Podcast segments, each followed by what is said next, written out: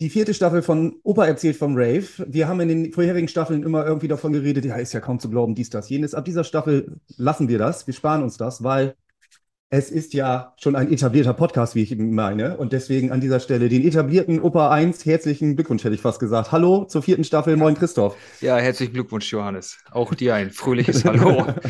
so, äh, ja. Was machen wir heute? Wir lösen gleich ein Versprechen ein aus Staffel 3, ne? So ist es. Wir sind wirklich, äh, ja, wir sind halt, wir halten halt unser Wort, wie es sich gehört, für einen anständigen Drum-Bass-Podcast. Wir hören, wir quasi fangen wir wieder so an, wie wir aufgehört haben mit, ja, komm, Machen wir nicht lang, machen wir nicht lang rum. Drum Bass, Deutschland, sein Vater. Bup, bup.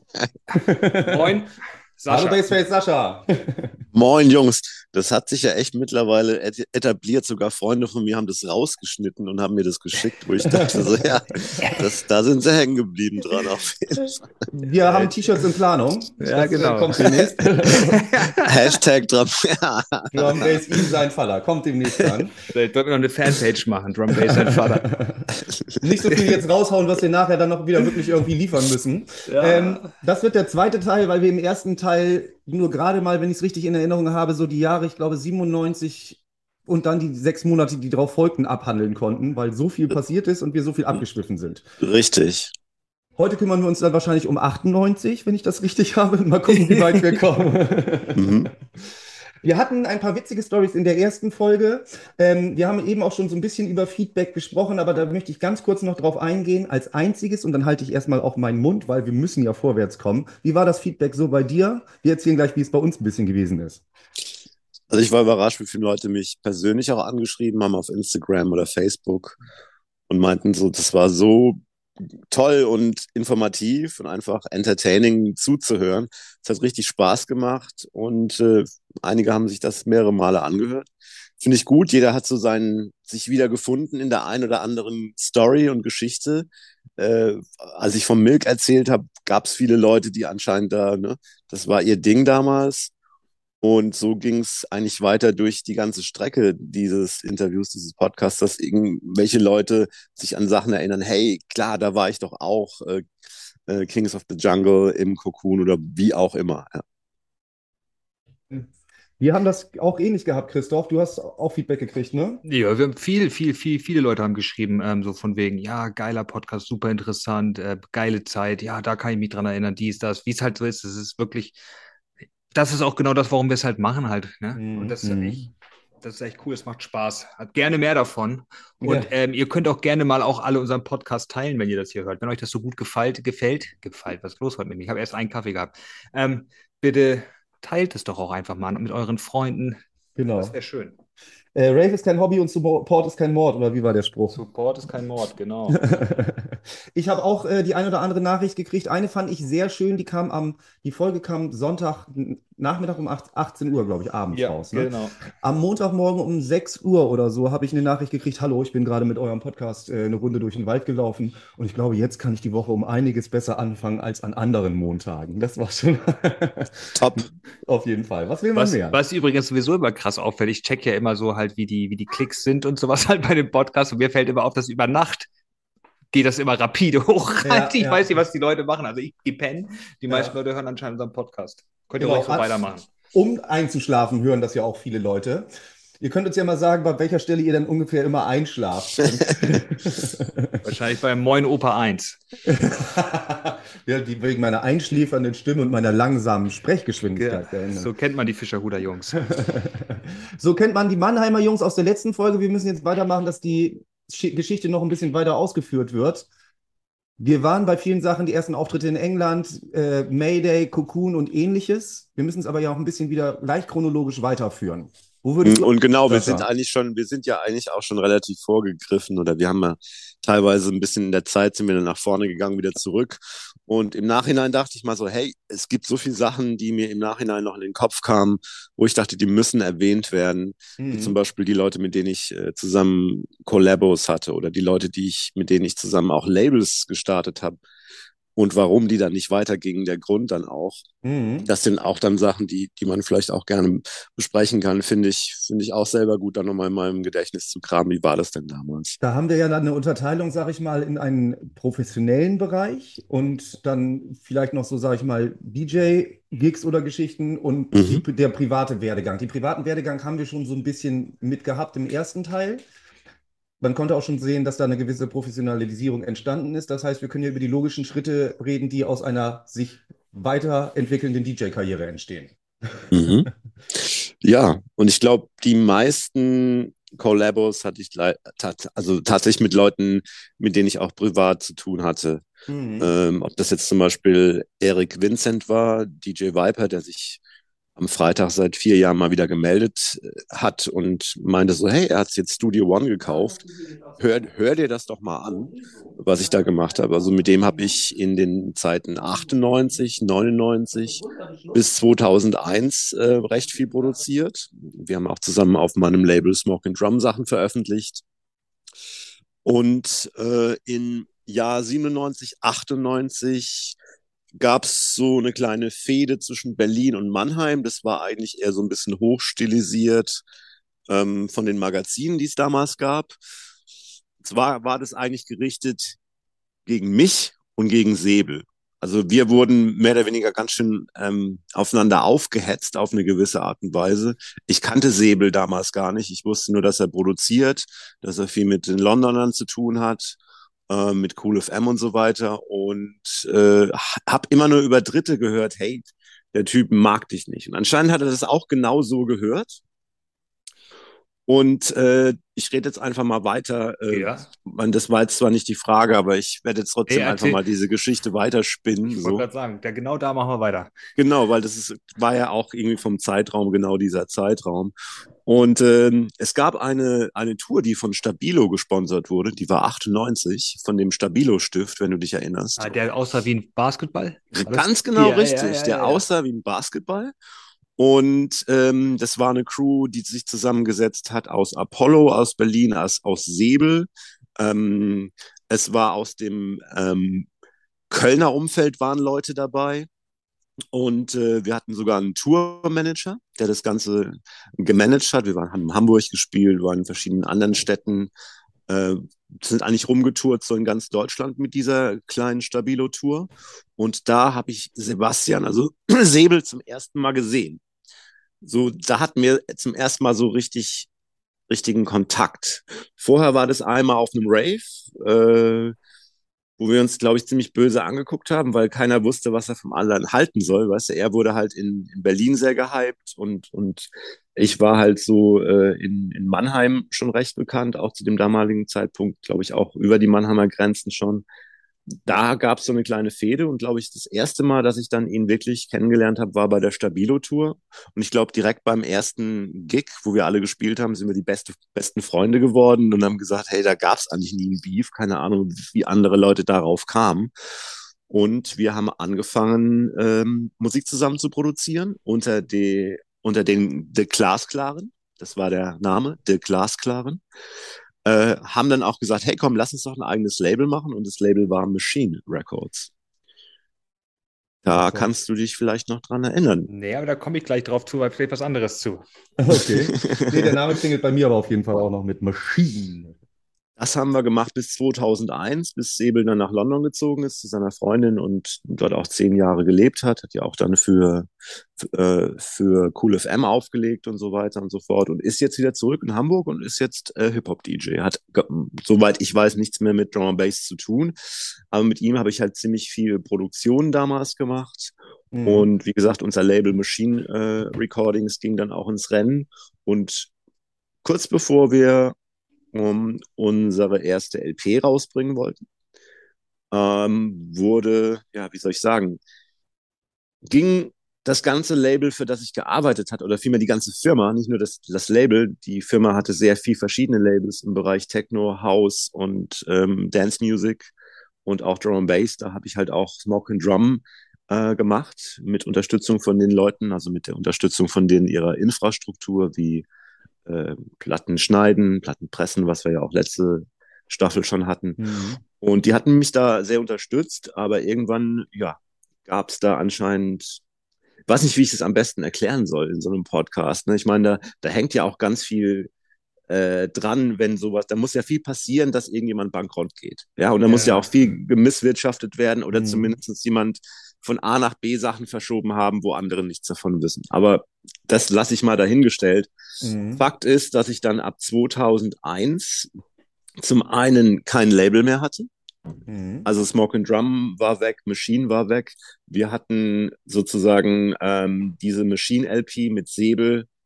Da, die, steht hier rum, faktisch. Mhm. Also ich mhm. habe ich hab hier alles, nur dieses, es ging nicht über die Promo-Phase hinweg. Ja, ja. Ähm, Wäre natürlich vielleicht mal auch interessant, das vielleicht mal so Lost mäßig rauszubringen, Lost Dubplates oder was auch immer. Äh, ja, genau, diese, ja, kann man ein Crowdfunding von machen, ne? Wenn ihr wollt, dass Baseface Saschas Lost Dubplates veröffentlicht werden, ja. dann äh, starten wir demnächst die äh, Bring Them Out Crowdfunding. Super Tracks, super Tracks drauf auf jeden Fall auch. Also ja. richtig für die damalige Zeit schon recht, recht modern ja. klingend. Gut. Kurze Zwischenfrage, ja. wenn du jetzt gerade auch beschrieben hast, wie das da leider dann irgendwie zu Ende gegangen ist. Das ist äh, ja auch irgendwie gerade in dem Zeitraum bei vielen größeren Labels irgendwie zu so einer Situation gekommen, weil der Musikmarkt sich durch Streaming so da langsam anfing umzustrukturieren und so. Also da, da 2001 noch nicht, aber es ging halt eben schon langsam, was CD-Verkäufe und so mhm. angeht. Wie ging das für dich persönlich? War das äh, schon eigentlich auch ein Rückschritt? War das ein, war das ein äh, Verlust oder also so ein, weißt du, mhm. was ich meine? Oder war das schon eine Professionalität? Ja gut, dann geht's weiter. In dem Jahr war es der größte Rückschritt, weil durch die Situation, dass ähm, alles sozusagen in dieser Konkursmasse drin war, mhm. hatte ich A, keine Labels mehr, B, ich hatte GEMA-Verbot, mhm. weil alle Konten eingefroren waren. Das heißt, mhm. ich konnte für zwölf Monate nichts releasen, mhm. also so gar nichts. Mhm. Ähm, und das lag mir ziemlich, also ich habe dann auch aufgehört zu produzieren. Mhm. also ich glaube, das habe ich nie gemacht, aber zu dem Zeitraum ist einfach so viel zusammengekommen. Das war ziemlich schwer, schwierig, das einfach unter einen Hut zu bringen und das auch zu verkraften, weißt du. Du bist Fulltime DJ, Produzent und alles. Und auf einmal hast du nicht mehr die Möglichkeit, Sachen zu releasen. Du hast sogar irgendwie GEMA-Verbot. Du kannst eigentlich gar nichts rausbringen. Das heißt, äh, dann die Grundlage für Bread and Butter, für deinen Job und für dein Leben fällt auf einmal weg. Und dann fällst du natürlich auch in so ein Loch, wo du halt erstmal auch wieder rauskommen musst. Mhm. Und äh, das war so meine Situation. Das war jetzt vielleicht nicht die Antwort, die nein, du jetzt gedacht gut. hattest. Nein, das war auch schon, nein, nein, das war schon, man konnte ja raushören, was das für dich persönlich auch bedeutete. Das wollte ich ja genau wissen. Ja. Frage ist dann. Wenn ja, aber vielleicht, vielleicht hättest du eher gedacht, so, ja, jetzt geht es natürlich alles super weiter, der Basefest ist mal on top und so, aber nee. Es, es, ist, ist tatsächlich nicht immer so. Also auf keinen Fall. Ja, das, das ist sind, aber auch das Witzige, dass wir das alle mal auch hatten. Wir hatten jetzt weniger musikalischen schon so ein Standbein dabei gehabt. Ich meine, nur einfach so, so Rückschritte hat ja auch jeder dann.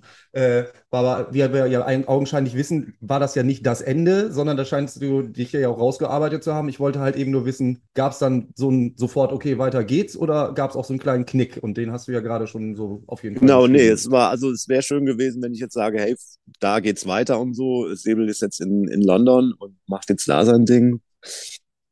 Nee, also ich habe mich erstmal ganz komplett rausgezogen. Ich weiß noch nicht mal, ob ich. Kann sein, dass ich Bookings hatte ich auf jeden Fall. Uh, die habe ich auch angenommen.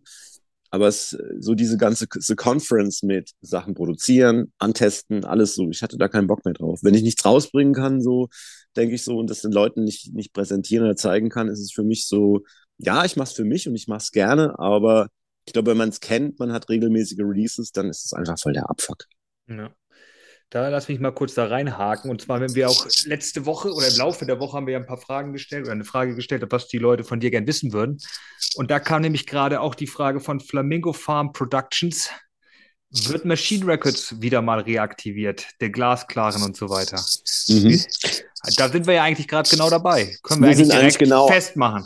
Ja, ähm, kann ich vielleicht ein bisschen weiter fassen sogar. Ich hatte ja Smoking Drum Recordings, ich hatte ein Label, das hieß Test Recordings, ich ähm, hatte Bio, ähm, Biobeats oder Biohazard nicht zu, nicht zu verwechseln mit dem aus London, die haben sich ähnlich benannt. Also das von Fatman D, das Label heißt ähnlich.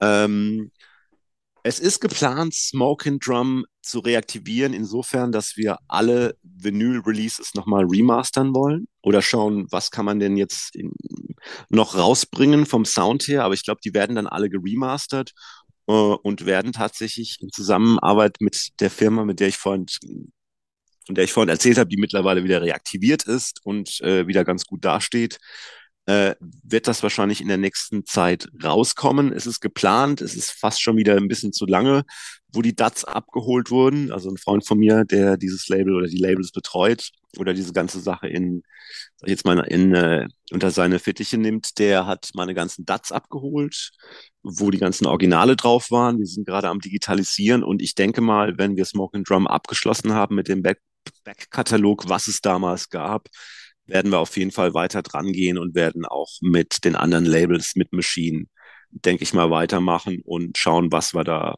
was wir einfach da machen können. Okay, cool. So, weil die Infrastruktur ist da, ich muss sie nur nutzen und es ist halt eine große Aufgabe zeitlich, diese ganzen Smoke and Drum Releases zu digitalisieren, dann zum Download freizugeben, Kataloge anzulegen wieder. Das, äh, ja, das bedarf halt ein bisschen Zeit, aber wir sind dran und ich denke, dass man dann nächstes Jahr mit was rechnen kann. Nice. Damit sollte die Frage beantwortet sein. Auf jeden Fall.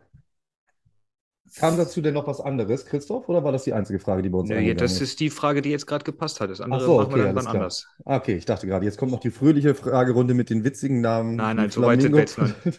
Nein, nein. nein.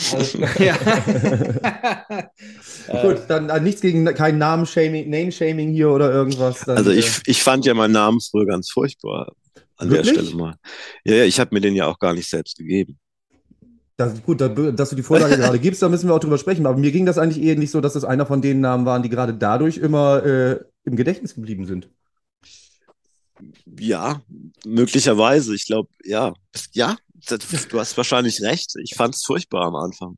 Warum? Wer hat ihn dir und wer hat ihn dir gegeben dann? Wie, genau, wie kam es zustande? ähm, ich habe ja im, im Milk aufgelegt und äh, der Dirk Mantai, der D-Man, ähm, hat äh, sozusagen die Geschäftsführung übernommen irgendwann mal. Und ich kann mich genau erinnern, es gab früher, ich weiß nicht, ob sich einer von euch erinnert da draußen oder auch ihr beide, es gab bei uns am Mannheimer Bahnhof, und das gab es, glaube ich, bei allen Bahnhöfen, so Visitkartendrucker. Mhm. Was wir da tatsächlich immer gemacht haben, ist, wenn wir einen illegalen Rave gemacht haben, haben wir dann eine Telefonnummer draufgeschrieben und haben das Ding verteilt und dann konntest du anrufen, dann hast du halt die Adresse bekommen. Ja. Aber wozu ich das halt genutzt habe, ich habe mir die Dinge halt als Visiten, als DJ-Visitenkarten machen oder gemacht selbst mhm. und habe halt so Spruch Bass in your face with DJ Sascha. Ich habe mich DJ Sascha genannt und Bass in your face war mehr oder weniger der Claim sozusagen. Mhm. Und äh, dem Dirk habe ich auch irgendwann mal äh, das in die Hand gedrückt. Um, ähm, das war zu der Zeit, als ich im KD, also sozusagen mit 14, 15 schon angefangen habe, Techno und House zu spielen. Ähm, da hat, äh, da habe ich Kontakt gehabt mit äh, Dirk Mantai und mit Gregor Dietz, äh, der Rest in Peace verstorben ist, vor einigen Jahren mittlerweile schon. Und äh, das waren die Jungs, die früher im Milk angefangen haben aufzulegen. Und äh, die hatten halt Lust auf frischen Wind und die wussten ja, Holger und ich legen Breakbeats auf, also buchen sie uns. Und in dem Zusammenhang habe ich ihn kennengelernt und auf einmal stand ich mit Baseface Sascha auf dem Flyer. Und ich so, äh, wer, wer ist das und was ist, wer hat es überhaupt draufgeschrieben? Und dann meinte der Dirk, hey, eigentlich, das passt doch total gut zu seiner Visitenkarte. Bass in your face with DJ Sascha, kürzt es doch ab. Baseface Sascha. Punkt. Und ich so, ey, das ist doch total scheiße. Also, ne, so habe ich mir gedacht, habe ich vielleicht nicht gesagt, aber ich dachte so, weiß ich nicht, ob ich mich da jetzt mit identifizieren kann. Aber interessant, dass das Wort Baseface dann irgendwie so zum Schlagwort für ein Gesicht wird, wenn yeah. du einen geilen Tune hörst. Das, ja, ja. das finde ich halt irgendwie großartig. Und das war halt wirklich 20 Jahre später dann erst, wo dieses Wort, glaube ich, so ein bisschen Drum and Bass und Jungle salonfähig gemacht wurde dadurch, ne? ja. Ja, geil. Äh, oder habt ihr das Wort vorher schon mal nee, gehört, vor null. meinem Namen als Ausdruck? Null, null. Nee, aber ich als ich das das erste Mal gehört hatte, also deinen Namen auf dem Flyer gelesen habe, hatte es eigentlich sofort auch gepasst und es war eigentlich so ein selbsterklärendes Wort. Ah ja, okay, das ist also, ich hatte sofort Absolut. so ein Bild von so einem ja. DJ verkauft, ja irgendwie möglich mit verzerrtem Gesicht. Was dann eben nachher zu Warface oder Baseface ja auch eben im allgemeinen Sprachgebrauch ja. geworden ist. Also das ist, glaube ich, es kommt so, wie es kommen soll. Das ist auch so eine Sache, die sich in jeder, fast jeder Podcast-Folge wiederfindet, ne? Und ich habe mich dann halt auch damit abgefunden.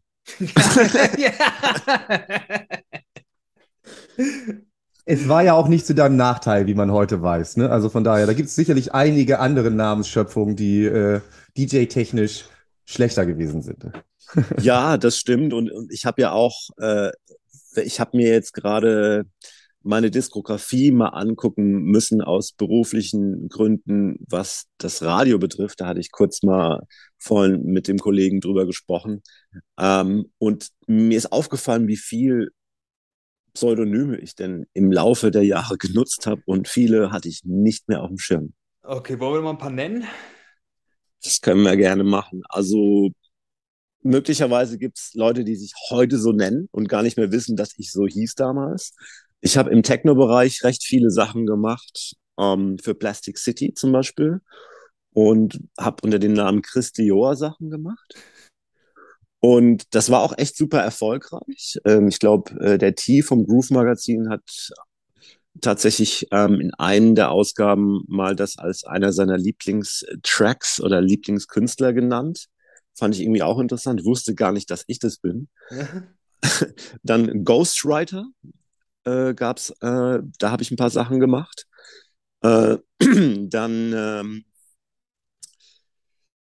Nee, das war ich nicht. Ich muss gerade mal überlegen. Äh, Robur. Robur, okay. Twisted Minds. The Glasklaren, wie schon gesagt. Ja. Und ich öffne jetzt einfach mal dieses. Äh, Wenn ich mich nicht täusche, ich habe hab hier gelesen, absurd.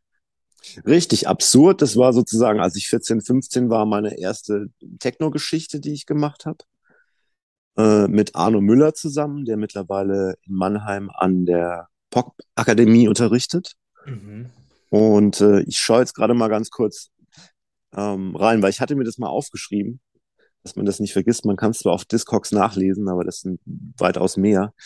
Blue Maurizio, Mental Bombing, Raiders of the Lost Art, Richter Scale, Smokestar, Absurd, The Glass Clan habe ich schon gesagt, Trippy Disco, Twisted Minds, Borg.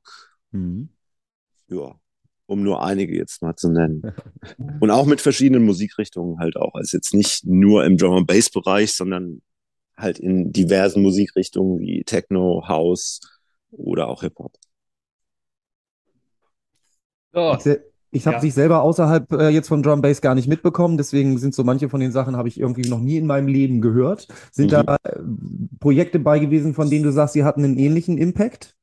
Oder die dich auch so, also natürlich nicht so beschäftigt haben, sonst hättest du das wahrscheinlich dann doch statt Drum Bass gemacht, aber was war da ähnlich? Also ich glaube zum Beispiel die Blue Maurizio unter dem Namen, das war die bestverkaufteste Smoke and Drum, soweit ich weiß. Mhm. Ähm, außer den Bassbass Sascha Sachen. Mhm. Unter Trippy Disco habe ich halt recht viel äh, Techno und Tech House gemacht. Mhm. Unter Christi Joa, das ist richtig durch die Decke gegangen. Ähm, das, das haben wirklich alle Techno-DJs damals gespielt. Das war Tech House, was auf Plastic City rauskam, mhm. auf einem Techno-Label und was relativ ähm, etabliert war damals schon. Und äh, mit den Jungs habe ich zusammengearbeitet und die meinten, hey, du musst Techno machen wieder. Äh, so wie du im Moment Drum and Bass machst, du musst Techno machen, was sich so anhört. Nicht so, ich muss gar nichts, aber ich würde es gerne machen.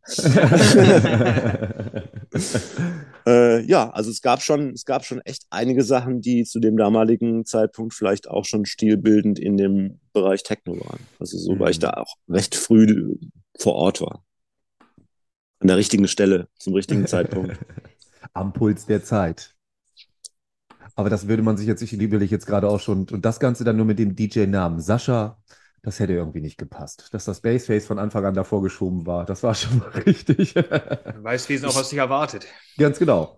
Ich dachte immer nur, es sind zu viele Silben, weil so ein, mhm. perfekt, ein perfektes Wort ist, besteht aus zwei oder drei Silben, meiner Meinung nach. Und wenn du mhm. Bass, Face, Sascha hast, hast du vier Silben. Das finde ich fast mhm. schon so wie Simon, Bassline, Smith. Okay, hat noch ein bisschen mehr, aber da hat sich jetzt ja auch abgekürzt. Ja, ja. Oder Groove Rider hat ja. drei, ist eigentlich perfekt. Ich fand das immer zu viel Silben, aber ich bin da vielleicht ein bisschen zu verkopft und denke an Sachen, wo andere Leute so gar nicht dran denken. Ja, aber ich finde es halt trotzdem einen guten Flow. Bassface Sascha, es geht so runter. Vielleicht ist auch, weil es einem so gewohnt im Ohr ist, vielleicht halt, aber ich finde Ja, so, ich glaube auch, weil ihr das einfach so im, im Kopf, ich glaube schon, wenn du das jetzt frisch hören würdest, würdest du sagen, das ist, komisch. Jetzt ja einmal die scharfen S-Laute, die dann gleich abge äh, und, äh, abgekürzt werden, hätte ich fast gesagt. Dann direkt danach das äh, Face so. Das äh, C ist auch relativ scharf gesprochen. Dadurch hast Hm. du eigentlich ein sehr durchdringendes Wort am Anfang. Und Sascha hat wieder noch ein bisschen mehr Flow drin, ohne dass es zu Mhm. scharf klingt. Dadurch hast du halt eben so ein bisschen auch einen Kontrast in den Namen und dadurch wird Energie transportiert oder eben Und- Druck. Ne? Und wie du mir bestimmt auch bestätigen kannst, Johannes, kann man damit auch gut rhymen. Also Auf so jeden das Fall. von der Reimform, da, da reimt sich halt auch MC-mäßig Ja. ziemlich, ziemlich viel drauf, so wo man Bassface, gut Sascha, einbauen Drum and kann. Bass, sein Vater. Ja. Ja, da weißt du ja, da hast du ja schon deine nächste Line, wenn wir uns tatsächlich mal bei einem sehen, weil das wäre ja dann schon irgendwann mal angebracht, dass wir zusammen mal eine Show spielen, würde ich Ja, mal wir, arbeiten hart darauf hin. Wir müssen ja jetzt auch noch die nächsten fünf, die fünf äh, Shows noch hinter uns bringen, dass wir langsam erstmal bei 2020 oder dem Lockdown langsam ankommen. Ne? Also von wär eigentlich ganz nices Intro, oder? Get ready for the Bassface Sascha. Drum and Bass, Bass, sein Vater. Ja, dann fire, fire away, fire away. nee, da müssten wir aber eigentlich noch mal irgendwie. Wir haben, Christoph und ich haben äh, letztes Mal noch irgendwie auch über den bei euch vorherrschenden äh, Dialekt gesprochen. Und da habe ich gerade die Idee, das müsste dann eigentlich mal jemand äh, mit Mannheimer äh, Dialekt, ich will es gar nicht nachmachen, damit ich keine Hate-Briefe kriege. Aber das wäre noch viel witziger, dass dann in dem Mannheimer Dialekt Hm. Drum Bass sein Vater. So, das, äh, ne? Ich frag den Killer Beamer. genau. Das äh, nächste, oder nicht das nächste, sondern wir gehen in der Geschichte so ein bisschen weiter. Wir waren gerade beim letzten Punkt eben, das Label hat leider nicht funktioniert. Es war ein bisschen Mhm. Stillstand, bisschen resetteln und dann ging es weiter. Und du bist wie wieder in die Spur gekommen? Wie ist die nächste Episode? Äh, es, ich sag's mal so, ich habe dann wesentlich mehr Kontakt nach England aufgebaut wie vorher, weil Mhm. meine Idee halt auch war, hey, also ich habe einfach, äh, weiß nicht, ob ich das so sagen will. Ich will nicht sagen, ich habe geschissen auf die deutschen Labels. Das Mhm. jetzt nicht, aber zumindest mal auf die Leute damals, die verursacht haben, dass ich in die Situation kam. Mhm. Mhm. Ähm, also dachte ich- ist. ja, dachte ich, hey, ich orientiere mich einfach jetzt nach England, nach London, ähm, hatte dann weiterhin mit Säbel so ein bisschen Kontakt, habe dann wieder Brian G. kontaktiert, habe Mickey Finn kontaktiert. Dadurch, dass die natürlich alle dann auch wieder hier gespielt haben, dann konnte ich schön äh, Sachen rausgeben, Dats an die Leute, ja, um die einfach anzubieten. Äh, Mhm. Ich bin auf, egal ob ich gespielt habe oder nicht, ich bin, wenn hier eine Veranstaltung war, bin ich mit meinen Dats weg. Auch wenn ich Mhm. jetzt nicht gespielt habe, da war zum Beispiel eine Veranstaltung im Crime Club, da war DJ Hype, habe ich ihm auch das Dat gegeben. Und ja, irgendwann sind die Leute auf mich wieder aufmerksam geworden. Und meinen ersten Release hatte ich, glaube ich, auf KUS, auf KUS war das damals Mhm. ähm, mit, mit zwei Tracks und äh, ja, dann auf Formation Records oder Recordings und ja, dann, dann hat, da war der Ball wieder im Rollen. Da Mhm. war ich dann auch wieder öfters in England gebucht Mhm. und äh, dann hatte ich auch wieder Bock drauf. Da, das war dann nach diesen zwölf Monaten, innerhalb der zwölf Monate, wie gesagt, nicht viel gemacht, aber dann wieder voll orientiert Richtung, ja, Richtung Musik produzieren. Ähm, das war dann auch der Zeitpunkt, wo ich dann von analog auf digital geswitcht bin. Mhm. Das heißt, äh, Mischpult verkauft, ähm, mir meinen ersten Mac halt zugelegt, ähm, also ein MacBook damals, um dann halt einfach auch on the, on the go Sachen zu produzieren im, im Zug oder sonst wie. Das ist ja, ist ja super, wenn du alles inside the box hast. Mhm. Deine ganzen Plugins, deine ganzen Sounds, egal wo du bist und auch wenn du auf dem Rave bist und kommst dann vielleicht nach Hause und sagst dann so, hey, bist im Hotel und sagst, hey, irgendwie habe ich jetzt voll den Vibe durch den, durch den Ja. ganzen Abend bekommen, kann ich das schon mal so anskizzieren als Idee und dann lege ich mich auch beruhigter ins Bett oder gehe nochmal ans Frühstücksbuffet. Ich weiß, was du meinst. Das ist dieses nochmal eben die äh, angestauten in, ähm, Emotionen aus dem Kopf raus produzieren. Ja, ja, ne? richtig. Ja. Mhm. Ähm, mir fiel gerade noch eine Sache dazu ein, als du dann noch gesagt hattest, mehr wirklich direkt den Kontakt nach England gesucht, dann auch wieder mehr Bookings da gekriegt. Da können wir jetzt auch mal eine, guten, eine gute Gegenüberstellung machen. Früher deine ersten Auftritte haben wir in der ersten Folge gehört, wo man Sachen nicht in den Kofferraum tun konnte und ähnliches. Äh, für mich wäre es mal interessant, von einem Deutschen zu hören, wie er denn auch die Entwicklung, was so Raves und das Publikum oder auch die, die Öffentlichkeit in England angeht. Wie hat sich das in den Jahren da entwickelt? Wie hast du das mhm. als Ausländer wahrgenommen? Äh, ich fand es immer interessant, wie, wie sehr die Medien immer in Wellen dieses Thema Jungle und Drum and Bass aufgenommen haben. Also so, als es anfing im Jahr 91 im Mixmag die ersten Sachen mit Breakbeats, dann so 97, als dann äh, Represent mit Ronnie Size so in war, da war dieses Thema auf einmal wieder in wegen dem Mercury Award, mhm. der, den er dann gewonnen hat. Und äh, so war das in Wellen die ganze Zeit. Von den Clubs her naja, es gab immer größere Veranstaltungen. Du hast gemerkt, immer mehr DJs. Ich meine, mhm. diese Line-Ups waren dann irgendwann unüberschaubar, wo du dachtest, so wie krass ist das? Irgendwie fünf Floors, ja, jeweils ja. 20 DJs. Ich meine, was haben die bitte für, für Budgets, ja? Ja, das habe ich auch immer gedacht, ja. Unglaublich. Und, ja. und klar wollte das dann, wollten das dann halt die Leute in Mannheim auch, weil sie das da gesehen haben. Viele Leute aus Mannheim sind tatsächlich auch nach England gereist auf diese Veranstaltung mhm. und dann wieder zurückzukommen und zu sagen, so, hey, wir brauchen mehr solche Sachen. Und das waren mhm. dann auch die Jahre, wo dann Meditation zum Beispiel an den mhm. Start ging, ja. Wo ja. wir dann eine Kings of the Jungle hatten, wo wir dann irgendwie eine Desire hatten in Deutschland, äh, wo wir dann eine Random Concept hatten, äh, wo, wo wir dann, also diese ganzen Partys kamen dann im Zuge dessen, dass so viele Raver dann auch äh, nach England gepilgert sind und sich das halt auch mal angucken wollten. Wie läuft das denn da ab? Ja? Mhm. Früher war es vielleicht eher über Prodigy-Videos, wo du mal einen Rave gesehen hast und wo dann die Tanzschritte nachgetanzt ja. wurden, ja. ja. Und, und so war es dann halt mit dem Raven gehen auch in, in der damaligen Zeit. Die Leute sind rüber nach England oder nach, ja, nach London im Speziellen, haben sich das angeguckt, waren in der Fabric oder so und gesagt so, hey, das wollen wir auch in Deutschland erleben. Und ja.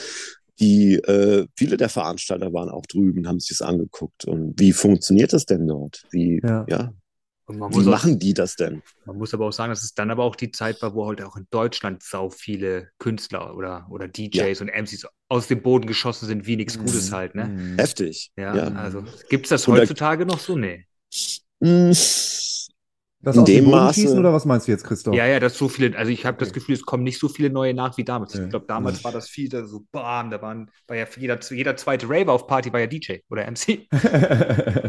ja, ja. Ich finde, das ist immer ein bisschen schwierig zu sagen, jetzt gerade nach der Pandemie. Ja, Findet ihr nicht auch? Also so irgendwie, das verzerrt so ein bisschen das Bild und ich kann jetzt nur zurückgehen vor den zweieinhalb Jahren und kann sagen, ja, es gab schon genug DJs, aber jetzt nicht so viel wie vielleicht früher. Ja, mhm. Everybody Wants to Be DJ war vielleicht eher so in den 2000ern so das Ding. Ja, ja. Wenn du überlegst, da gab es ja Anfang der 2000er in Mannheim, das haben wir mit Favor auch gehabt, die Made in Germany, wo ja, ja wirklich mhm. nur deutsche, nur deutsche Artists waren halt. Und da waren ja, glaube ich, auch über 50 Leute auf dem Flyer gestanden. Ja, richtig, super Event auch aus ganz Deutschland. Also das Sowas müsste man eigentlich mal wieder ins Leben rufen, weil Auf jeden Fall, ja. ne, alle Crews zusammen, jetzt natürlich ganz viele Crews aus anderen Bereichen, Köln, wie auch immer, haben wir ja das letzte Mal mhm. schon gesagt, die haben mindestens zehn Crews oder noch mehr, die auch. Ja. Laut Kalonia 25 aktive momentan. Äh, das ist natürlich krass, ne? hätte ich nicht gedacht. Mhm. Wow. Ja, sowas könnte man natürlich nochmal machen, aber es ist eine schöne Erinnerung. Made ja. in Germany war eine, eine, großartige Veranstaltung. Ja, ja. Was ich komisch fand, das können wir gleich nochmal eben auf eingehen. Eine kleine Randnotiz nochmal eben zum Anfang, ist mir gerade eingefallen. Ihr habt beide auch bemerkt, dass es eine gewisse Wiederbelebung bei Future auf Instagram gab. Ne? Da wurden sehr viele Videos gepostet, die auch dich zum In äh, Inhalt hatten, Sascha. Mhm. Das, genau, scheint auch, das scheint auch so ein bisschen, oh, guck mal, Drum Bass gibt es ja noch so ungefähr. Also nicht, ich will nicht sagen, dass die jetzt da bei euch aus dem Loch ja, gekommen ja, sind, ja. aber. Äh, der Kai, der das genau, betreut, das raus. Future Forum, Grüße, Grüße gehen raus an Kai. Den habe ich, der ist mir, glaube ich, im Sommer jetzt zweimal über den Weg gelaufen. Ich glaube, einmal an in der kleinen Freiheit in Heidelberg, als ja. wir Open Air hatten. Und glaube ich, sogar nochmal in Heidelberg bei irgendeiner Party, wo Hype da war. Ich bin mir nicht ganz sicher. Auf jeden Fall, ja, den habe ich wieder gesehen und äh, der hat Bock drauf. Und äh, ja, der, der, der war schon immer Raver. Mhm. Der hatte schon immer Lust irgendwie. Der war auf der San Base und überall. Mhm. Und äh, ja, der, der macht es auch. Also früher hat er das mit Herzblut gemacht und es wäre schön, wenn, wenn da wieder was reaktiviert werden ja. würde, weil die alten Leute kennen es natürlich noch, das Future Forum ja. und äh, war immer eine schöne Anlaufstelle, um zu schauen, wer Beef mit wem hatte. Ja, das war immer gut, ja.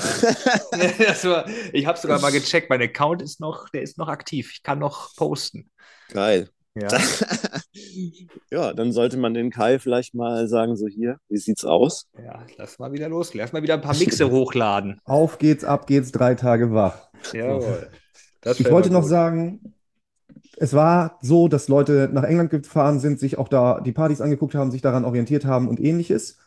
Warum hat es denn nur zwei Städte oder mit Hamburg auch nochmal zwischendrin und Hannover so? Es gab nicht viele Städte, wo große Raves möglich waren und die auch so über lange Zeit das Publikum mhm. auch gezogen haben. Warum?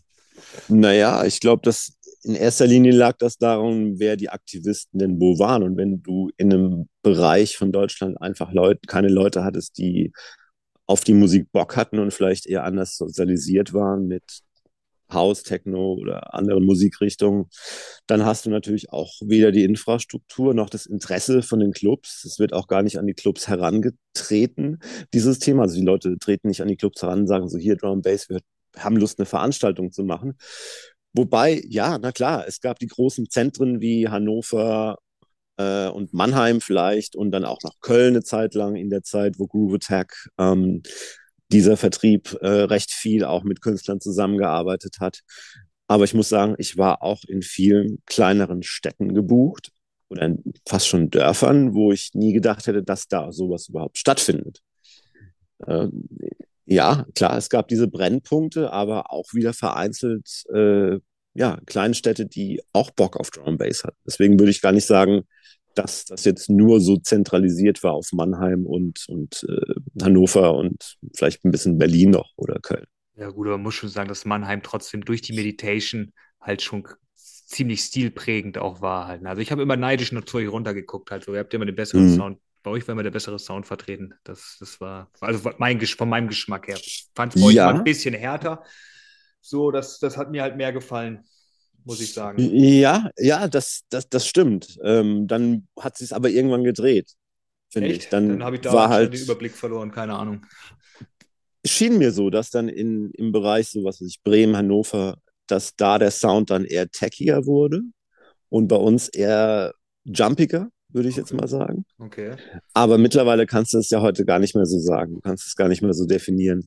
Also du hast Leute, die im Set sogar einen Jump-Up-Track spielen, die ja, wo du denkst, so, hey, äh, krass, würde jetzt gar nicht zu ihm passen. Deswegen mhm. vermischt sich ja alles. Ja. Und ist ja auch gut so. Ja, gut, ja. wenn du jetzt natürlich auch 75 Tracks in einer Stunde spielst, da kannst du halt auch mal ein bisschen variieren halt, ne? Das, äh, die das 10 Sekunden, die der Jump-Up-Track läuft. Ne? Echt, das kriegt gar keiner mit. Ja, das sind halt Tools. Die meisten Tunes sind halt Tools und das wissen ja, ja auch die Produzenten. Deswegen produzieren sie es ja auch genauso. Ja. Munition, Ammo, die man wegfeuern kann. ja. Shelling, deswegen kommen sie auch immer momentan, ne? No, diese, diese, diese, Fachausdrücke, die, äh, nicht Fachausdrücke, aber die Sprache verändert sich dann ja auch immer so ein bisschen und viel ist jetzt gerade auch wieder mit äh, Bombenassoziationen, seitdem dieser Roller-Hype jetzt wieder mit dem äh, Jump-Up zusammen fusioniert, dass jetzt gerollte Jump-Up-Tunes gebaut, weil macht das Sinn, wisst ihr, was ich meine? Es ist ja viel wop, ja. wop, wop, wop und es wird jetzt noch brachialer momentan. Also ich bin gespannt, äh, was wir nächstes Jahr benutzen, um Scheiben rauszufliegen zu lassen. So. ja, da müssen sich aber die, da müssen sich die Anlagen nochmal ändern. Und die genau. Produzenten auch. Dann müssen sie dann wirklich auf 30 äh, Herz unten runtergehen. Genau, ich will es bis in die Zehen unten spüren. Christoph, du wolltest gerade noch eben äh, eine Einleitung wieder machen? Ich wollte einfach mal sagen, lass uns noch mal ein paar Geschichten von früher hören. Sascha, du hast gesagt, du hast da noch ein bisschen, du hast noch ein bisschen Redebedarf. ich, ich glaube, ich habe mich da jetzt etabliert, auch mit dem, mit dem Thema irgendwie Sachen aus meinem Gedächtnis zu kramen und zu denken, so krass, das ist wirklich passiert und das ist heftig. äh, ähm, ich kann mich an ähm, ein Booking erinnern, was ich in Würzburg hatte. Das waren 15 Jahre Würzburg Airport. Kativo ah, hat Air aufgelegt. Airport ist, ich komme ja, das ist ja gleich bei mir um die Ecke hier. Das, ich wollte gerade sagen, ne? Ja, es ist immer noch, da geht immer noch einiges, habe ich gehört. Ja, ich glaube, ich glaube, da müsste man auch mal wieder spielen. Also Big Up an Cativo an der Stelle. Ich weiß nicht, genau. ob er da noch mit was zu tun hat, aber der, der Mann ist immer gut am Start gewesen. Ähm, hat mich zu 15 Jahre Airport gebucht. Ich war im Drum Bass äh, Raum oder am Drum, auf dem Drum Bass Floor und Sven Feth war auf dem großen Floor. Also es war eine ziemlich coole Veranstaltung. Ähm, wir fahren hin. Ich hatte damals noch einen BMW und äh, Killer Bee war dabei, Beifahrer. Es hat geregnet und ich wollte eigentlich nach dem Wochenende meine Reifen wechseln, weil ich wusste, die waren hinten so schon gut abgerinst. Hab das dann aber auf Montag verschoben, hätte ich nicht machen sollen. Äh, wir kamen ins Aquaplaning, sind weggerutscht, ähm, haben uns, glaube ich, viermal gedreht, äh, halb überschlagen und lagen dann im Graben.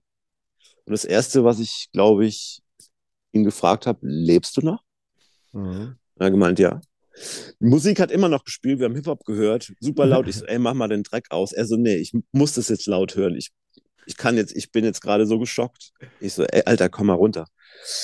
Ähm, glücklicherweise hat ein Polizeipärchen, was gerade auf dem Weg nach Hause war anscheinend, die hatten einen Kinobesuch gemacht an dem Abend, hatten gehalten und äh, haben sich um uns gekümmert. Also wir hatten halt ganz schön Blessuren. Ja überall, aber es ist halt alles aufgegangen. Das heißt, äh, im, im Sinne von, die ganzen Airbags sind aufgegangen und äh, ja, also uns war, ich war super schockstarre erstmal, ne? mhm. ist klar.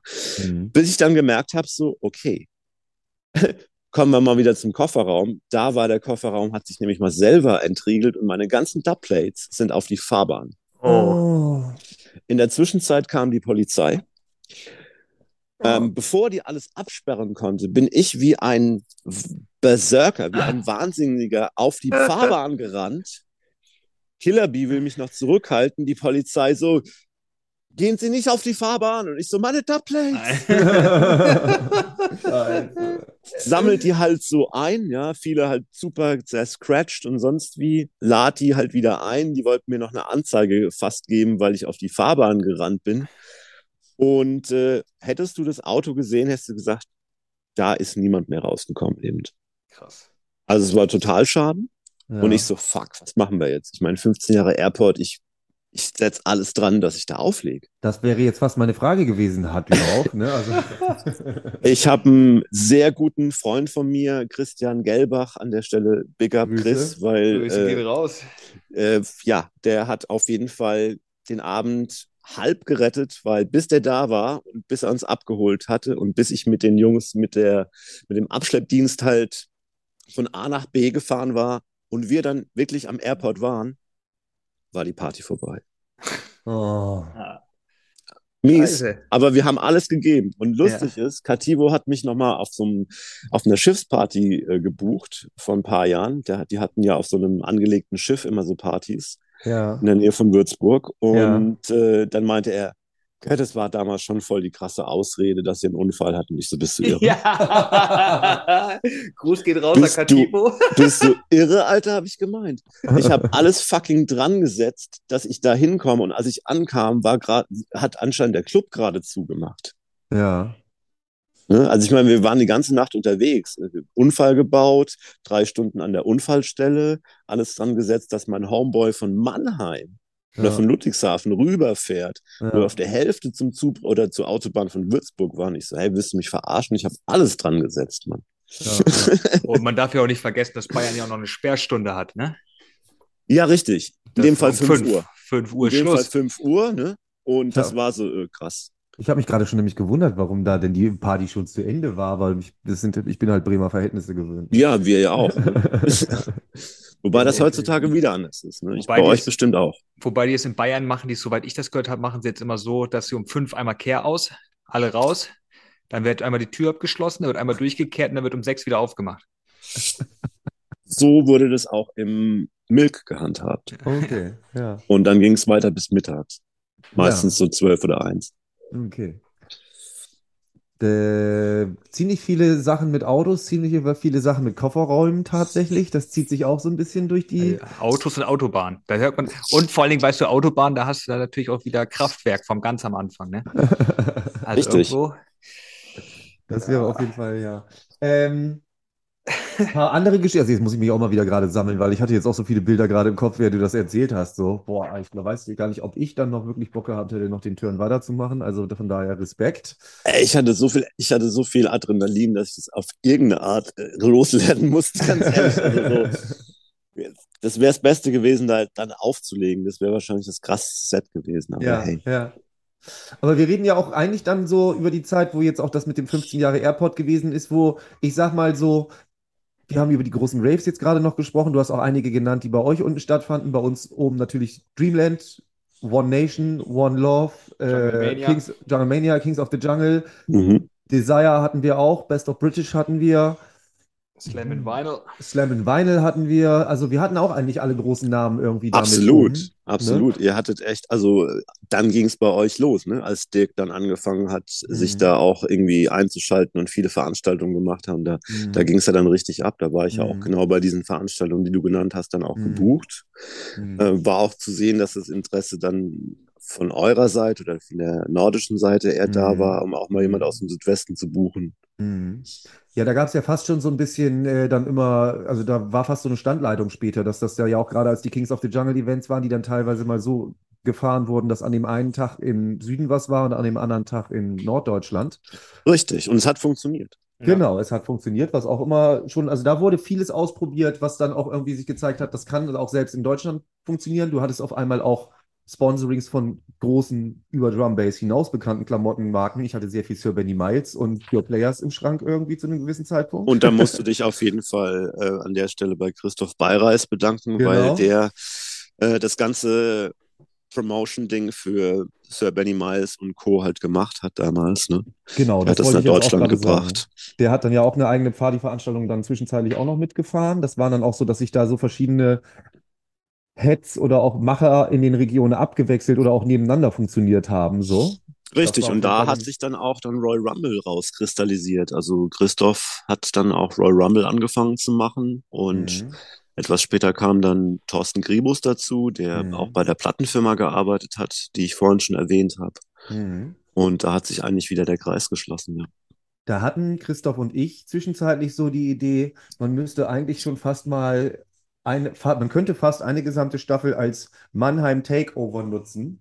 Mhm. Und dann äh, kann man so eigentlich mal das, was wir jetzt in Bremen schon gemacht hatten, dass wir jetzt, das ist nicht negativ gemeint, Hinz und Kunz ja hier schon erstmal zugezogen haben, um erstmal zu sagen, was war denn in den gesamten Jahrzehnten in Bremen so los. Das gleiche kann man mit äh, Mannheim genauso machen. Also, wenn du mal Lust hast, eine kleine extra Staffel anzugehen. So. Da müssten wir halt noch mal ein paar andere Leute dazu einladen, die auch damals wirklich aktiv waren. Ob das jetzt die Passion-Jungs waren, die zum mhm. ersten Mal Chrissy Chris gebucht hatten, zusammen mhm. mit, äh, mit Kenny Ken. Ne? Mhm. Kann ich mich erinnern, da ähm, haben die Jungs denen noch eine Bierkiste hinstellen müssen, weil er nicht an die Decks kam. Ich weiß. Also da war der gerade mal elf oder zwölf. Das war 2003 oder so. Auch, da war er, glaube ich, mittlerweile 14 oder 15. Da hat er auch in der Markthalle gespielt. Das war 2000. 2000 schon? 2000 war das, ich oh, meine, oder 2000 ja. oder 2001 war das, da war er mit 2001 würde ich sagen, da war er ja. mit Kenny Ken auch ja. auf Tour. Ja, genau. richtig, genau. Und es In war so Zuge. niedlich, dass er mit seiner Mutter an der Markthalle stand und sie hatten sich beide an den Händen gehalten und haben dann, immer, haben dann immer so getanzt irgendwie miteinander. Da hat man immer noch gesehen, Sweet. so wirklich, der ist gerade so an dem Übergang von wirklich Kind zu Pubertät, aber hat das sein ganzes Leben mitgekriegt, so, das war wirklich geil zu sehen, ne? Ja, so wird man gern aufwachsen, oder? Als Drum Bass Lover. Ja. Du, vor zwei Monaten oder so hat X-Men gerade den ersten offiziellen Auftritt mit seinem Sohn gehabt, wo die zusammen beide auf der Bühne standen und MC haben, so, ne? Das ist also, es geht gerade so wieder die nächste Geschichte irgendwie weiter. Die nächste Aber, Generation kommt, Gott sei Dank. Ich, man muss ja nachkommen. Ne? Eben, ja, wo man ja jetzt manchmal auch sagt, es kommt nicht so viel Nachwuchs, wie kommen könnte oder es früher gegeben hat. Aber da sind wir auch eben stehen geblieben. Jeder war ein DJ, du zufällig auch noch. ähm, wir müssen ja aber auch so ein kleines bisschen äh, in, der, in der Reihenfolge eben bleiben. Und äh, was ist denn so der, Christoph wollte zwar gerne jetzt nochmal so ein paar mehr Anekdoten haben, aber ich glaube, das ergibt sich gleich bei dir auf dem Weg. Wie sind denn so die nächsten Punkte gewesen, die du wirklich nochmal als zu erwähnen irgendwie mhm. möchtest? So, ne? Ich äh, bin dann in äh, Kontakt getreten mit einem Label. Naja, eigentlich bin ich nicht mit dem Label in Kontakt getreten. Ich mhm. muss es vielleicht muss ein bisschen anders ausholen. In Bristol äh, gab es Distorted Minds mhm. und die hatten auch ihr Label und auch unter anderem ein Schwesterlabel, das hieß Stereotype oder Stereotype. Ja. Und ähm, ich habe International Sound damals TC gegeben. Ja. Und er hat es in Bristol auf einer Party gespielt. Und äh, dann kamen auf einmal die Jungs von Distorted Minds und meinten, meinten, was ist das für ein geiler neuer Tune von dir? Und meinte, nee, der ist gar nicht von mir, der ist von einem Typ, der heißt Baseface. Und ich so, okay, alles klar, hab davon gehört, dass wiederum die wussten, dass es von mir ist. Und dann kamen wir in Kontakt und dann ist diese Platte, die ich euch jetzt mal zeige, und vielleicht kannst du ja auch einen Screenshot machen. Wait a second. Währenddessen gerne weiterreden. Ja, wir gehen das, wieder auf die große Wand zu. Das ist. Äh, mhm. Und das war, das war eigentlich so der, was heißt Durchbruch, aber ich würde sagen, da hatte ich dann auf einmal wieder echt große Relevanz, ja. äh, auch in England, ja. weil das Ding wurde hoch und runter gespielt. Mhm. Also das war dann schon 2008, ja, also sozusagen, wo ich dann auch schon verschiedene Releases auf verschiedenen Labels hatten, hatte, auf verschiedenen englischen Labels und mir da ein Standing geschaffen hatte. Und das war dann, glaube ich, so einer der ja, der meistverkauftesten Tracks, der meistgeliebtesten Tracks und wo sich die meisten Leute da äh, dran erinnern. Also es gibt so ein Video von DJ Hype, wo Skipper und Fun äh, drüber gehen und ich glaube, das hat mittlerweile zwei Millionen Aufrufe oder sowas. Und äh, ein Freund von mir aus, aus Amerika meinte, also eine Million ist bestimmt von ihm, weil er den Tune so oft gehört hat. okay. Du hast gerade gesagt, der meistverkaufteste Track von dir. Äh, kann man darüber sprechen, was das so in Drum Bass Zeiten zu dem damaligen Zeitpunkt bedeutet hat? Magst du sagen, worüber man dann so redet, was da bei so rumkommen ja, das, kann? Das sind dann, das sind dann schon so 15 bis 20 oder 25.000 Einheiten. Okay.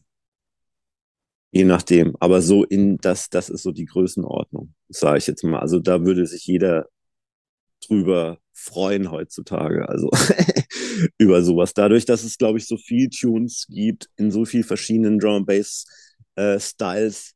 Du hast so ein krasses Überangebot. Ne? Früher war das, das glatte Gegenteil. Du musstest Vinyl hasseln und warst froh, wenn du mal was bekommen hast. Ich glaube, äh, Christoph, da kannst du mir zustimmen. Ja. Ich glaube, das wirst du bestimmt auch noch kennen, so die Zeit. Äh, und hey. ja, jetzt ist halt der Markt einfach sehr übersättigt und du musst halt schon outstanding gut sein oder dich auch gut promoten können oder auch ein gutes Produkt haben, dass du überhaupt so wahrgenommen wirst. Ne? Ja klar, aber jetzt kann ja heutzutage kann ja auch jeder sein Zeug rausbringen. Das ist ja jetzt, ich meine, früher. Bandcamp, ja, richtig. Ja, da hat ja ein bisschen was das ist ja schön. Das war ja, früher war es ja eine Investition, richtig. Da mussten ja wirklich Leute, ich meine, ja. keiner wollte gern draufzahlen, ne? Richtig. Ja, so, ja. also am besten wenigstens plus minus null kommen. Und, und, äh, und trotzdem ist es interessant, wie viel Promotion-Material, wir reden von White Labels, die an Leute verschickt wurden, die dafür nie Geld gezahlt haben, also an DJs mhm. im, im Bereich Techno und House noch mehr und kommerzieller Musik. Also ich glaube, ich, ich habe dann irgendwann mal so über 1000 Promos, wo ich keinen Nutzen dafür hatte, einfach mal irgendwie auf den Flohmarkt gegeben, weil was soll ich damit? Also so Pop, Pops-Zeug, was ich wo du noch nicht mal davon samplen kannst. also so, was uninteressant für, für mich dann auch ist. Haben wir einen guten Quer äh, Überblick gekriegt, als wir letztens mit Russia gesprochen haben, wie das heutzutage abläuft? Dann äh, wird das Ganze ja dann eben verschickt. Man muss sich irgendwie mit einloggen, man kann die Tunes dann irgendwie haben oder auch spielen, wenn man danach irgendwie einen Kommentar dazu abgibt. Das ist ja eine ganz andere Geschichte heutzutage dann, ne? Genau, du hast halt Plattformen, die halt Promotion-Plattformen sind, aber auch die Vertriebsplattformen sind, wo du Sachen kaufen kannst. Aber wenn du sage ich jetzt, ein bestimmtes Standing als DJ hast, dass du die Promos geschickt bekommst, wie er es erzählt hat, auch ja, bewertet und äh, mit Sternen und du kannst auch Kommentare hinschreiben und äh, ja, dann kriegst du halt die Bemusterung. Was ich auch irgendwie so witzig finde, gerade auch, dass, äh, also natürlich habt ihr ein anderes Standing, aber wenn ich mir vorstellen würde, irgendwie, ich würde von, keine Ahnung, Hype irgendwie so zwei Sätze dazu lesen zu dem Tune, den ich produziert habe. Ich äh, weiß gar nicht, kann dir mal, ich kann würde. dir mal sagen, was Hype so schreibt. Hau raus. GZF. Also der tippt einfach mal kurz drauf, dass er einen Kommentar, was kein Kommentar ist, verschicken kann und dann so habe ich es zumindest mal bei tatsächlich, weil man hat den Einblick, wenn man selber released oder ja, auf ja. anderen Labels released, kriegst du so eine Zusammenfassung irgendwann mal, so wer hat was zu deinem Track geschrieben, welcher mhm. DJ hat dich gebickt. Und da muss ich sagen, äh, da ist Hype immer wie soll ich sagen, ja, sehr hiero hieroglyphisch. Wobei ich sagen muss, wenn man den reden hört, ist das hört sich ähnlich an halt. Ne? Manchmal. Also ich habe jetzt letztes Podcast mit Hype gehört, da habe ich auch gedacht, okay, ist okay. Hackney, ja, ja. straight out of Hackney auf jeden ja, Fall. Ja. Round the uh, Free Bells oder wie war es noch? Ne? Ja, genau. richtig. Ja. Ähm, All the way from Hackney. Genau. ähm, wo war ich jetzt gerade stehen geblieben? Wir hatten das mit den Releases und so weiter. Ähm, wir müssen ja immer, heute bin ich derjenige, der so ein bisschen hier auf die Einhaltung der geraden Linie irgendwie pocht, ne? Was ist los mit mir? Ja, wir wollen dich nicht bremsen, Johannes. Was? Ja, das, kommt, das, kommt, das, das kommt, weil mein Sohn heute bei mir ist. Ich bin voll im Vatermodus. Wir müssen doch vorwärts kommen, Kinder. Was? Das erfolgreichste Release, Fun und Skipper sind drüber gegangen. Den Link hätten wir gerne dann auch eigentlich. Wenn du den mal zuschicken könntest, dann können wir den mal zeigen, mhm. worum es da ging und dann nochmal die nächste Million an Klicks raufhauen. War, wie gesagt, kein Release in dem Sinn, aber es war halt, wie gesagt, International Sound, äh, mhm. den ich bei Stereotype beim D-Mines in Bristol rausgebracht habe, mhm. 2008, das Vinyl und so weiter. Und den hatte Hype in seiner Radioshow auf Kiss damals als Dubplate gespielt, weil ich ihm den Tune geschickt hatte. Und ja. darüber sind halt äh, Skipper und, und Funstar sind da ja. drüber. Drüber gegangen. Ähm, 2008 war auch noch Geschichte, wo für DJs dann auch sicherlich mal eine Veränderung angefangen hat. Das erste iPhone ist ein Jahr vorher irgendwie rausgekommen, 2007. Das heißt, wir sind irgendwie jetzt bei großen Smartphones. Dementsprechend ging die Entwicklung weiter. iPads, dies, das, jenes. Das wird dich auch beeinflusst haben. Du bist zwar vorher schon ein bisschen in die digitale Schiene reingerutscht, mhm. aber hat es dich beeinflusst oder nicht? äh, ich muss sagen, ich hatte schon ziemlich früh ein Handy. Das war damals ein C-Netz. Also mhm. äh, ähm, das war wie so ein Riesenknochen. Noch mit das so einer Gummiantenne, die man so hin und her wabbeln richtig, konnte? Ja. Richtig. Und äh, das hatte ich aus dann aus ganz komisch diversen Quellen. Jetzt habe ich das irgendwie bekommen, frag mich nicht. Und äh, das war, glaube ich, so 92. Ja. Ähm, bevor tatsächlich so das Handy dann ja, salonfähig geworden ist für fast mhm. jeden, zum Nokia. Mhm. Äh, hat es was geändert? Naja, die Kommunikation hat es auf jeden Fall geändert, ganz, ganz, ganz sicherlich. So die, mhm die Interaktion, du musst nicht zu Hause sein, wenn du natürlich erreichbar sein möchtest. Mhm. Vorher gab es natürlich auch so Sachen wie Pager und so, die man dann vielleicht, vielleicht auch genutzt hat, um äh, dann von der Telefonzelle aus jemanden anzurufen. ne? die, die Zeiten gab es ja auch noch. Eine kleine Nachricht für 3,99 halt, ja.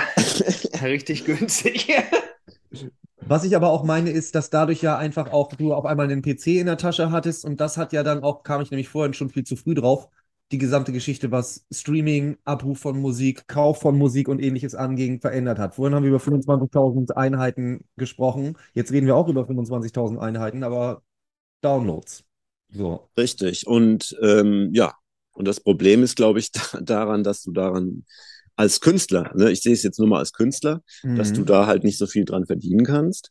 Mhm. Im Endeffekt, gerade wenn zum Beispiel Spotify oder andere Portale dir schon so viel wegnehmen, dass du im Endeffekt, also weißt du, es sind ja irgendwie dann so äh, Pfennigbeträge, Centbeträge, das ist ja heftig. Also, aber egal, das ist, das ist jetzt auch nicht das Thema. Aber klar, die ganze Technik hat natürlich zum einen, du musstest nicht mehr die DATs verschicken. Du konntest was uploaden einfach mal ne? und mhm. downloaden. Wobei, als das anfing, ging das auch nicht so schnell. Ich weiß noch genau, ich war in Berlin ähm, ich habe im Icon gespielt. Ich hatte eine Resident im Icon. Das war so in dieser Zeit, wo ich auch ähm, mit Säbelvieh gemacht habe. Da hat mich das Icon halt gebucht und ich habe mehr oder weniger in Berlin gewohnt, weil ich einfach 24-7 da war und ähm, jede zweite Woche dann im Icon Resident DJ war. Mhm. Und wir waren bei Christoph Grote Beverborg äh, im, im Dubplates Mastering am Ufer und wollten da einen Tune cutten, der aber noch bei Viper im Studio war. Mhm. Und ich so, ja, macht, schick den mal rüber. Eight hours later. so kam der mal an und ich so, Alter, das kann doch nicht sein. Ja, er hat halt nur so einen Akustikkoppler gehabt. So, das ging dann schon irgendwie, aber ja. es, es, war halt nicht so schnell wie heute. So Upload. heißt dass du ein Gerät hast, in dem du den damals noch, diesen äh, Telefonhörer, den man von früher vielleicht noch kennt, eingeklemmt hast. Und Richtig. dann wurde über die Geräusche, genau, das berühmte, ja. was es da noch gab, langsam eben erstmal von einem Format ins andere rumgerechnet, dann kam es an der anderen Stelle an, wurde da wieder zurückgerechnet und dann hattest du quasi die Daten verschickt. Genau, richtig. Das waren die Anfänge und dann ging es dann mit AOL weiter mhm. äh, und so Geschichten. Und als, als dann der Instant Messenger kam, war natürlich alles aus, weil du konntest halt jeden DJ, ja. wenn du wusstest, wie sein Name ist, konntest du halt auf AIM, so hieß von AOL diese Plattform AIM, genau. A-I-M, konntest du anschreiben und konntest halt Tunes erhasseln. Und das war, das war halt Schlaraffenland. Ne? So geil, mal den anschreiben, du legst auf, äh, geil, ich leg hier auf, ich gebe dir Sachen, du gibst mir Sachen, hey cool, was hast du, neuen Sachen. Das hat sich mittlerweile wieder in eine ganz andere Richtung äh, bewegt, weil jetzt ist es fast schon labelabhängig, ob du Sachen bekommst. Und es ist eher so, oh fuck, ja, das kommt, ich muss da erstmal das Label fragen, ob ich das rausgeben kann oder ob die die Promotion schon gestartet haben oder ob die Dubs überhaupt schon an Leute rausgehen. Je nachdem, wie gut du jemanden kennst oder wie wenig gut du jemanden kennst. Da kommt es, glaube ich, so ein bisschen drauf an. Also es gibt Leute, von denen, ja, da kann man drauf spekulieren. Da bekommt man auch Sachen, die in ein paar Monaten erst rauskommen. Bei anderen Sachen muss man sich halt anstellen. Aber das ist voll okay. Aber ja, super, super, super. Ja, entschuldige. Super. Nein, kein Problem. Was super? Wie wäre der Supersatz zu Ende gegangen? Ja, super, super, dass wir im Moment in diesem Zeitalter sind, wo das so schnell geht und wo ich nicht ja. acht Stunden äh, auf den Download warten muss. Ja, auf jeden und Fall. vor allen Dingen ist es auch alles immer äh, permanent verfügbar. Ich meine, du als, du hast natürlich einen Namen in der Szene gehabt, halt, du bist da eh eher dran gekommen an Tracks. Aber wenn du jetzt als Otto Normalverbraucher manche Tracks haben wolltest, ich meine, in Bremen gab es halt Boombastic Sound und da gab es dann vier Scheiben, drei davon haben schon irgendwelche DJs gekriegt und dann war noch eine da halt so. Ne? Ja, und dann ja. war halt da, der, der, Krieg ist dann los. Ne?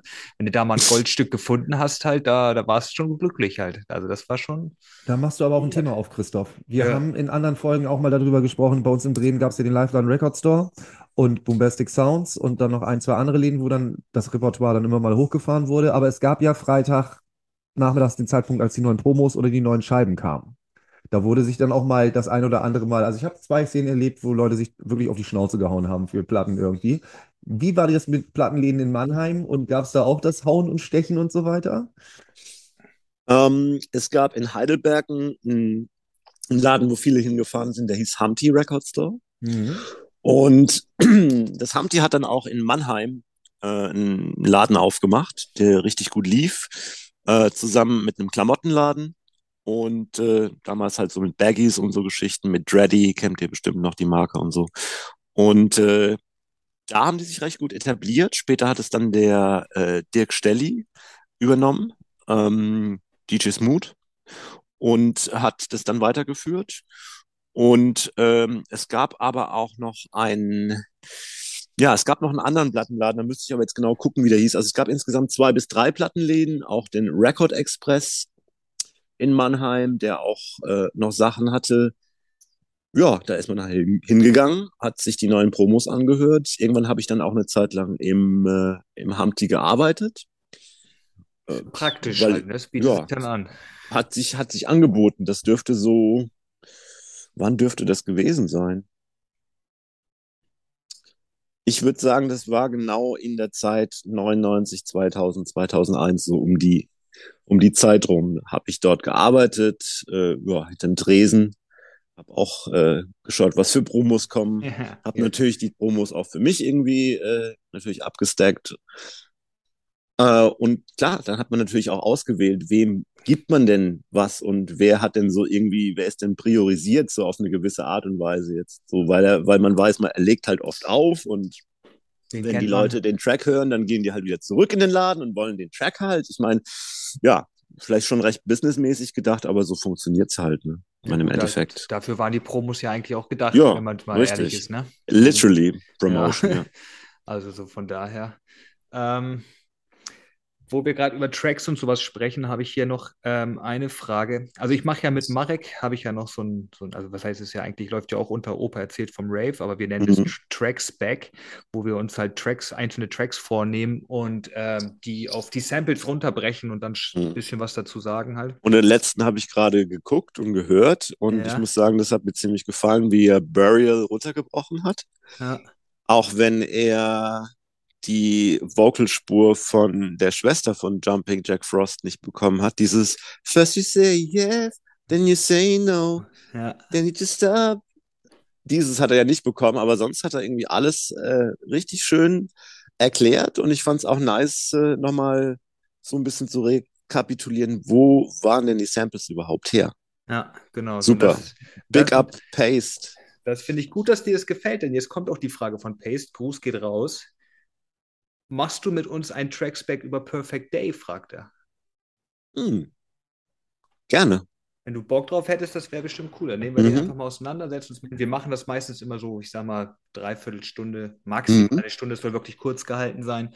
Ähm, wäre auf jeden Fall eine coole Sache. Ich denke mal, ihn wird es freuen, mich wird es freuen und mhm. bestimmt einen coolen Mehrwert.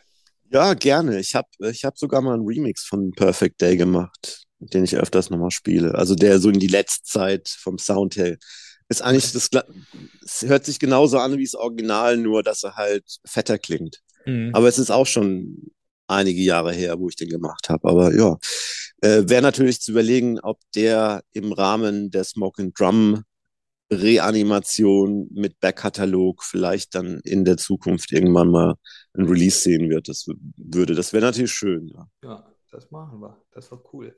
Ähm, wo waren wir stehen geblieben? Erzähl doch, kommen wir doch noch mal zu, ich meine, du hast gesagt, du hast noch einige gute Geschichten von früher auf Lager.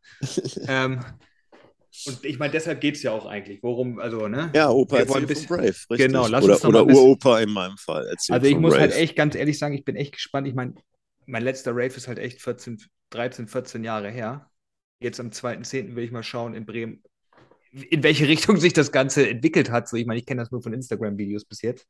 Ähm, Zehn Jahre warst du nicht auf dem Rave. Mindestens. Echt? Mindestens. Ich glaube, ich habe das letzte Mal hier in Erlangen habe ich irgendwann mal Rockwell gesehen. Mhm. Und dann war noch irgendwann mal eine Dub Wars oder so, glaube ich. Aber das ist schon ewig her. Das ist, ey, pff das, das kann ich, will auch nicht Rave, da ich glaube, da waren zehn Leute oder so. also. Das wird bestimmt nice. Ich bin gespannt halt. Ähm, darum lass uns doch noch ein bisschen in der Erinnerung schwelgen, in der Vergangenheit. Lass uns doch mal Kings of the Jungle 2002, 2.10. letztes Mal, letztes Jahr haben wir es schon angemeldet, äh, angemeldet, drüber gesprochen.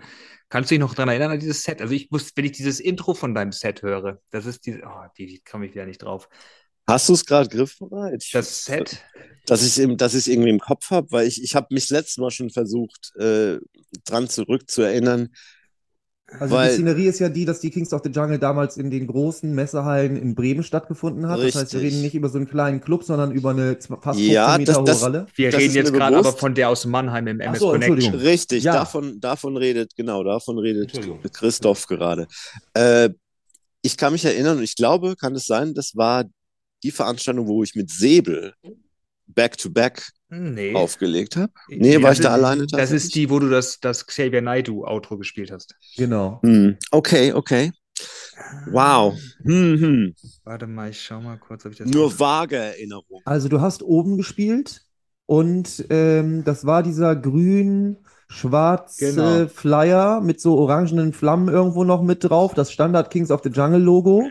Und da war es so, ich glaube, Kenny Ken hat da aufgelegt, Foxy war da. Genau. Ah, da haben wir es ja schon. Da ja. bin ich mal gespannt. Hör mal kurz rein, dann kann ich mich vielleicht. Der Track ist überfett. Brutaler Tune. Ja, voll.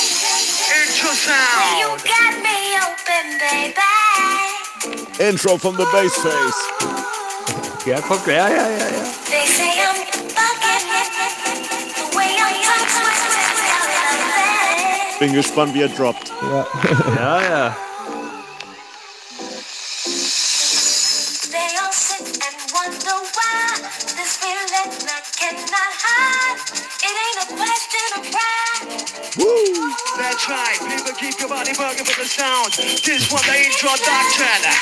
Introduction to the one that like the bass bass, so shine inside the place. Good. Oh. Are you ready, my time? Are you ready? Hey, hey, hey, I Messi!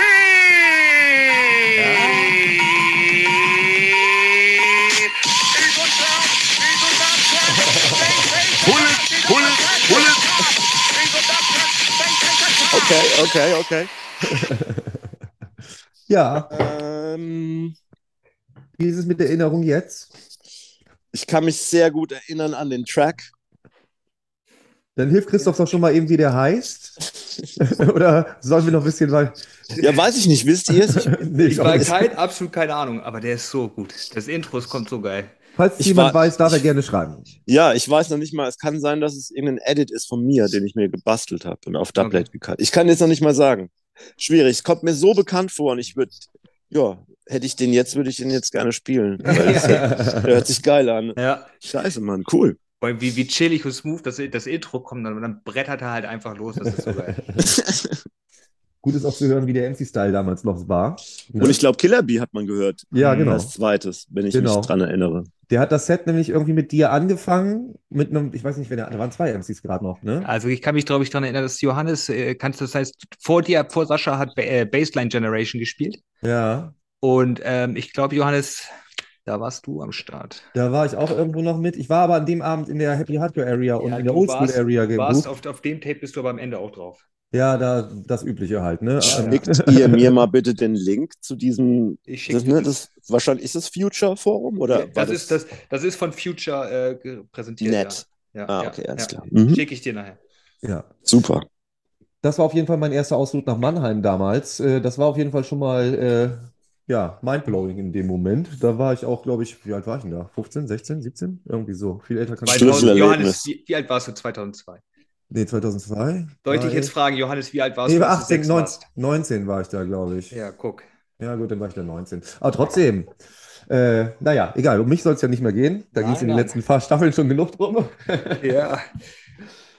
Aber ähm, die, die ganze Szene da unten mit diesem MS Connection war halt einfach auch noch eine geile Sache. Das, MS dieser, Connection war einfach legendär halt. Also das war ja, dieser mein, Riesenladen einfach wenn ich mich, sich, ne? war die Meditation 99? Das war, Nee. für mich waren das legendäre, das waren legendären Tapes. NDC, ähm, was gab es da noch? NDC. War die nicht in Speyer? Richtig, die sein, war ja. tatsächlich in Speyer, die Meditation. Ja.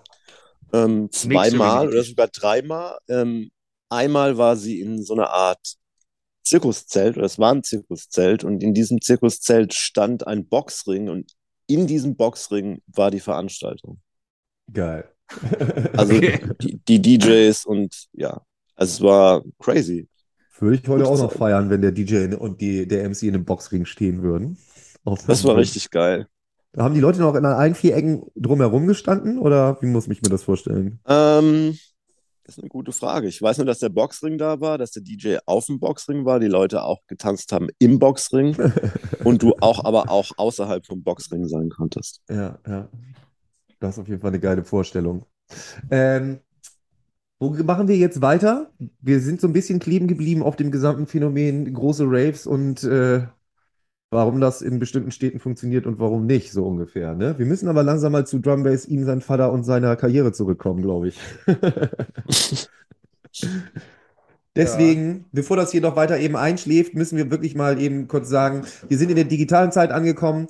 Wir haben auch ja äh, über dieses Ganze schon gesprochen, dass da immer mal ein bisschen mehr Releases waren, ein bisschen weniger oder so.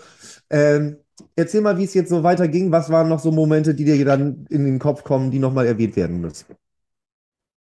Das ist so viel, ey. Das ist, das ist, das ist so schwierig, wenn du das so broad fra äh, fragst. Das, ich finde das nicht, nicht so einfach. Dann kein Problem, ich kann ja noch mal ein bisschen Füllwörter benutzen, Ja, fällt dir gerne. währenddessen was ein. Wir haben ja auch schon über deinen Kollegen äh, Killer Pete äh, Killer gesprochen, den wir ja auch gerne noch wieder reinhaben wollen. Und wir haben dadurch auch noch äh, einen anderen Kontakt hergestellt, der jetzt demnächst wahrscheinlich auch als Folge kommen wird. Und zwar, äh, sollen wir das schon spoilern? Christoph? Ja, wenn sein Internet hält, findet es statt. Okay, äh, Grüße gehen raus an EDK, den haben wir nämlich dann demnächst auch noch bei uns. Und das ist ja auch eine Sache, da gab es ja Cool. auch mal einen großen Tune, bei dem er sich mitverantwortlich gezeigt hat. Da wollen wir mit ihm natürlich auch ausführlich drüber sprechen, aber so die Geschichte zum- Genau.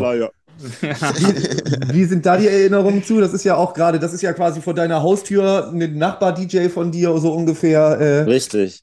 Erzähl uns davon ein bisschen was. Wir haben es aus Bremen nur ja mitgekriegt. Das war, das war in dem Zeitraum, wo ich ähm, Reload gemacht habe. Ähm, und Outbreak, weil wir das letzte Mal ja, das letzte Mal, ich kam tatsächlich nicht auf meine eigene Radiosendung vom Namen her. Die hieß Outbreak und war bei XXL. Und äh, das war in, das war zu der Zeit, wo Morfire gerade so richtig am Abgehen war. Das mhm. heißt, Navigator, Spider war zusammen mit EDK und der ganzen Raw Hill Crew bei mir im Studio. Ich hatte mhm. die im Interview, im Mix. Ähm, Spider kann sich noch sehr, sehr gut erinnern. Und ich meine, das ist äh, das ist schon über 20 Jahre her. Mhm. Und äh, Spider meinte auch, ja, das war das erste Mal, dass er, dass er mich sozusagen auf dem Schirm hatte. Und klar, ich hatte natürlich Spider natürlich durch Black Tarantula die ganze mhm. Zeit auf dem Schirm. Logisch, man, damit wird er ja natürlich auch as assoziiert, der Typ. Ja. Und ähm, ja, da hatte ich dann tatsächlich auch mit, mit Navi viel zu tun. Im Nachhinein habe ich ja auch mit Navigator dann äh, im Nachhinein wieder Tunes gemacht. Mhm. Ne? Das, das äh, auf, auf ähm, Lined Up International. Und äh, das, das waren für mich auch so die goldenen Zeiten. Du konntest Radio auf UKW machen, du konntest Leute einladen, du konntest mit Leuten in Gespräch gehen auf einer menschlichen Ebene. Und, und so mein, meine Lieblingsfrage war immer so im Englischen, do you play any conventional instruments? Weil mich hat es immer in, interessiert, ob die Leute, die produzieren, ob die auch äh, Instrumente können, ob mhm. die oder ob die das einfach nur so auf, ähm, ja, von, vom Gehör aus zum Beispiel einspielen. Also das, das war irgendwie mein Ding. Da hatte ich irgendwie Bock drauf, das zu wissen. Mhm. Das war für mich so die, die goldene Zeit. Es gab Rave, es gab äh, Releases, es gab äh, die Radiosendung. Ich war sozusagen 24-7 eigentlich die ganze Zeit in meinem Drum and Bass Fieber. Anders kann man es nicht sagen. Ja. Das heißt, da haben wir ja den, die Szene war auch saukrass aktiv zu der Zeit halt. Ne? Das, da ging so viel. Das war echt. Du hast ja, ich meine, du hast zu der Zeit auch wirklich je über an jeder Ecke hast du, ich meine, Club Night so kleine gab es immer wieder halt, aber du hast wirklich ja regelmäßig monatlich hast du große Dinger gehabt halt, wo, mhm. wo Engländer da waren, wo das war ja so krass halt. Mhm. Das war wirklich verrückt. Du hattest in einem Monat teilweise eben an einem darauffolgenden Wochenende zwei große Events, so wo du dir sonst immer so ein bisschen das, äh, die Kohle zusammenhalten musstest, war das in dem Zeitraum schon echt schwierig, irgendwie alles zu besuchen. Ne? Ich also. konnte gar nicht mehr, ich konnte meine Freunde gar nicht mehr treffen, ich musste nur auf Raven gehen. Ist auch kein Hobby, ne? Raven Zum Raven verdammt. Ja. da hast du schon das nächste, den nächsten Titel für dein Album. So ein Bassface Sascha Drum Bass, ihm sein Vater zum Raven verdammt. Jetzt in, mit Robert Pattinson in der Hauptrolle, Alter. Nein, aber ich habe das auch so wahrgenommen, so wie ihr das auch gerade beschrieben habt. Das war auf jeden Fall Drum Bass in Deutschland. Es gab ja dann so den ersten Hype dann um die 90er rum und da war das das nächste Mal, dass so richtig Power drin war, ne? Ja, weil, weil auch an allen Ecken und Enden was ging. Weißt du, du bist in Osten, hm. Gera, Jena, Dresden, also äh, Chemnitz, Leipzig, überall ging da was. Hm. Dann gingst du in, in, in Norden, da ging was. Hamburg war, war Big Time hm. zu der Zeit. Da ging ja auch, was weiß ich, Mojo Club und alles Mögliche, die Jump Drum Bass dann auf einmal so entdeckt haben für sich.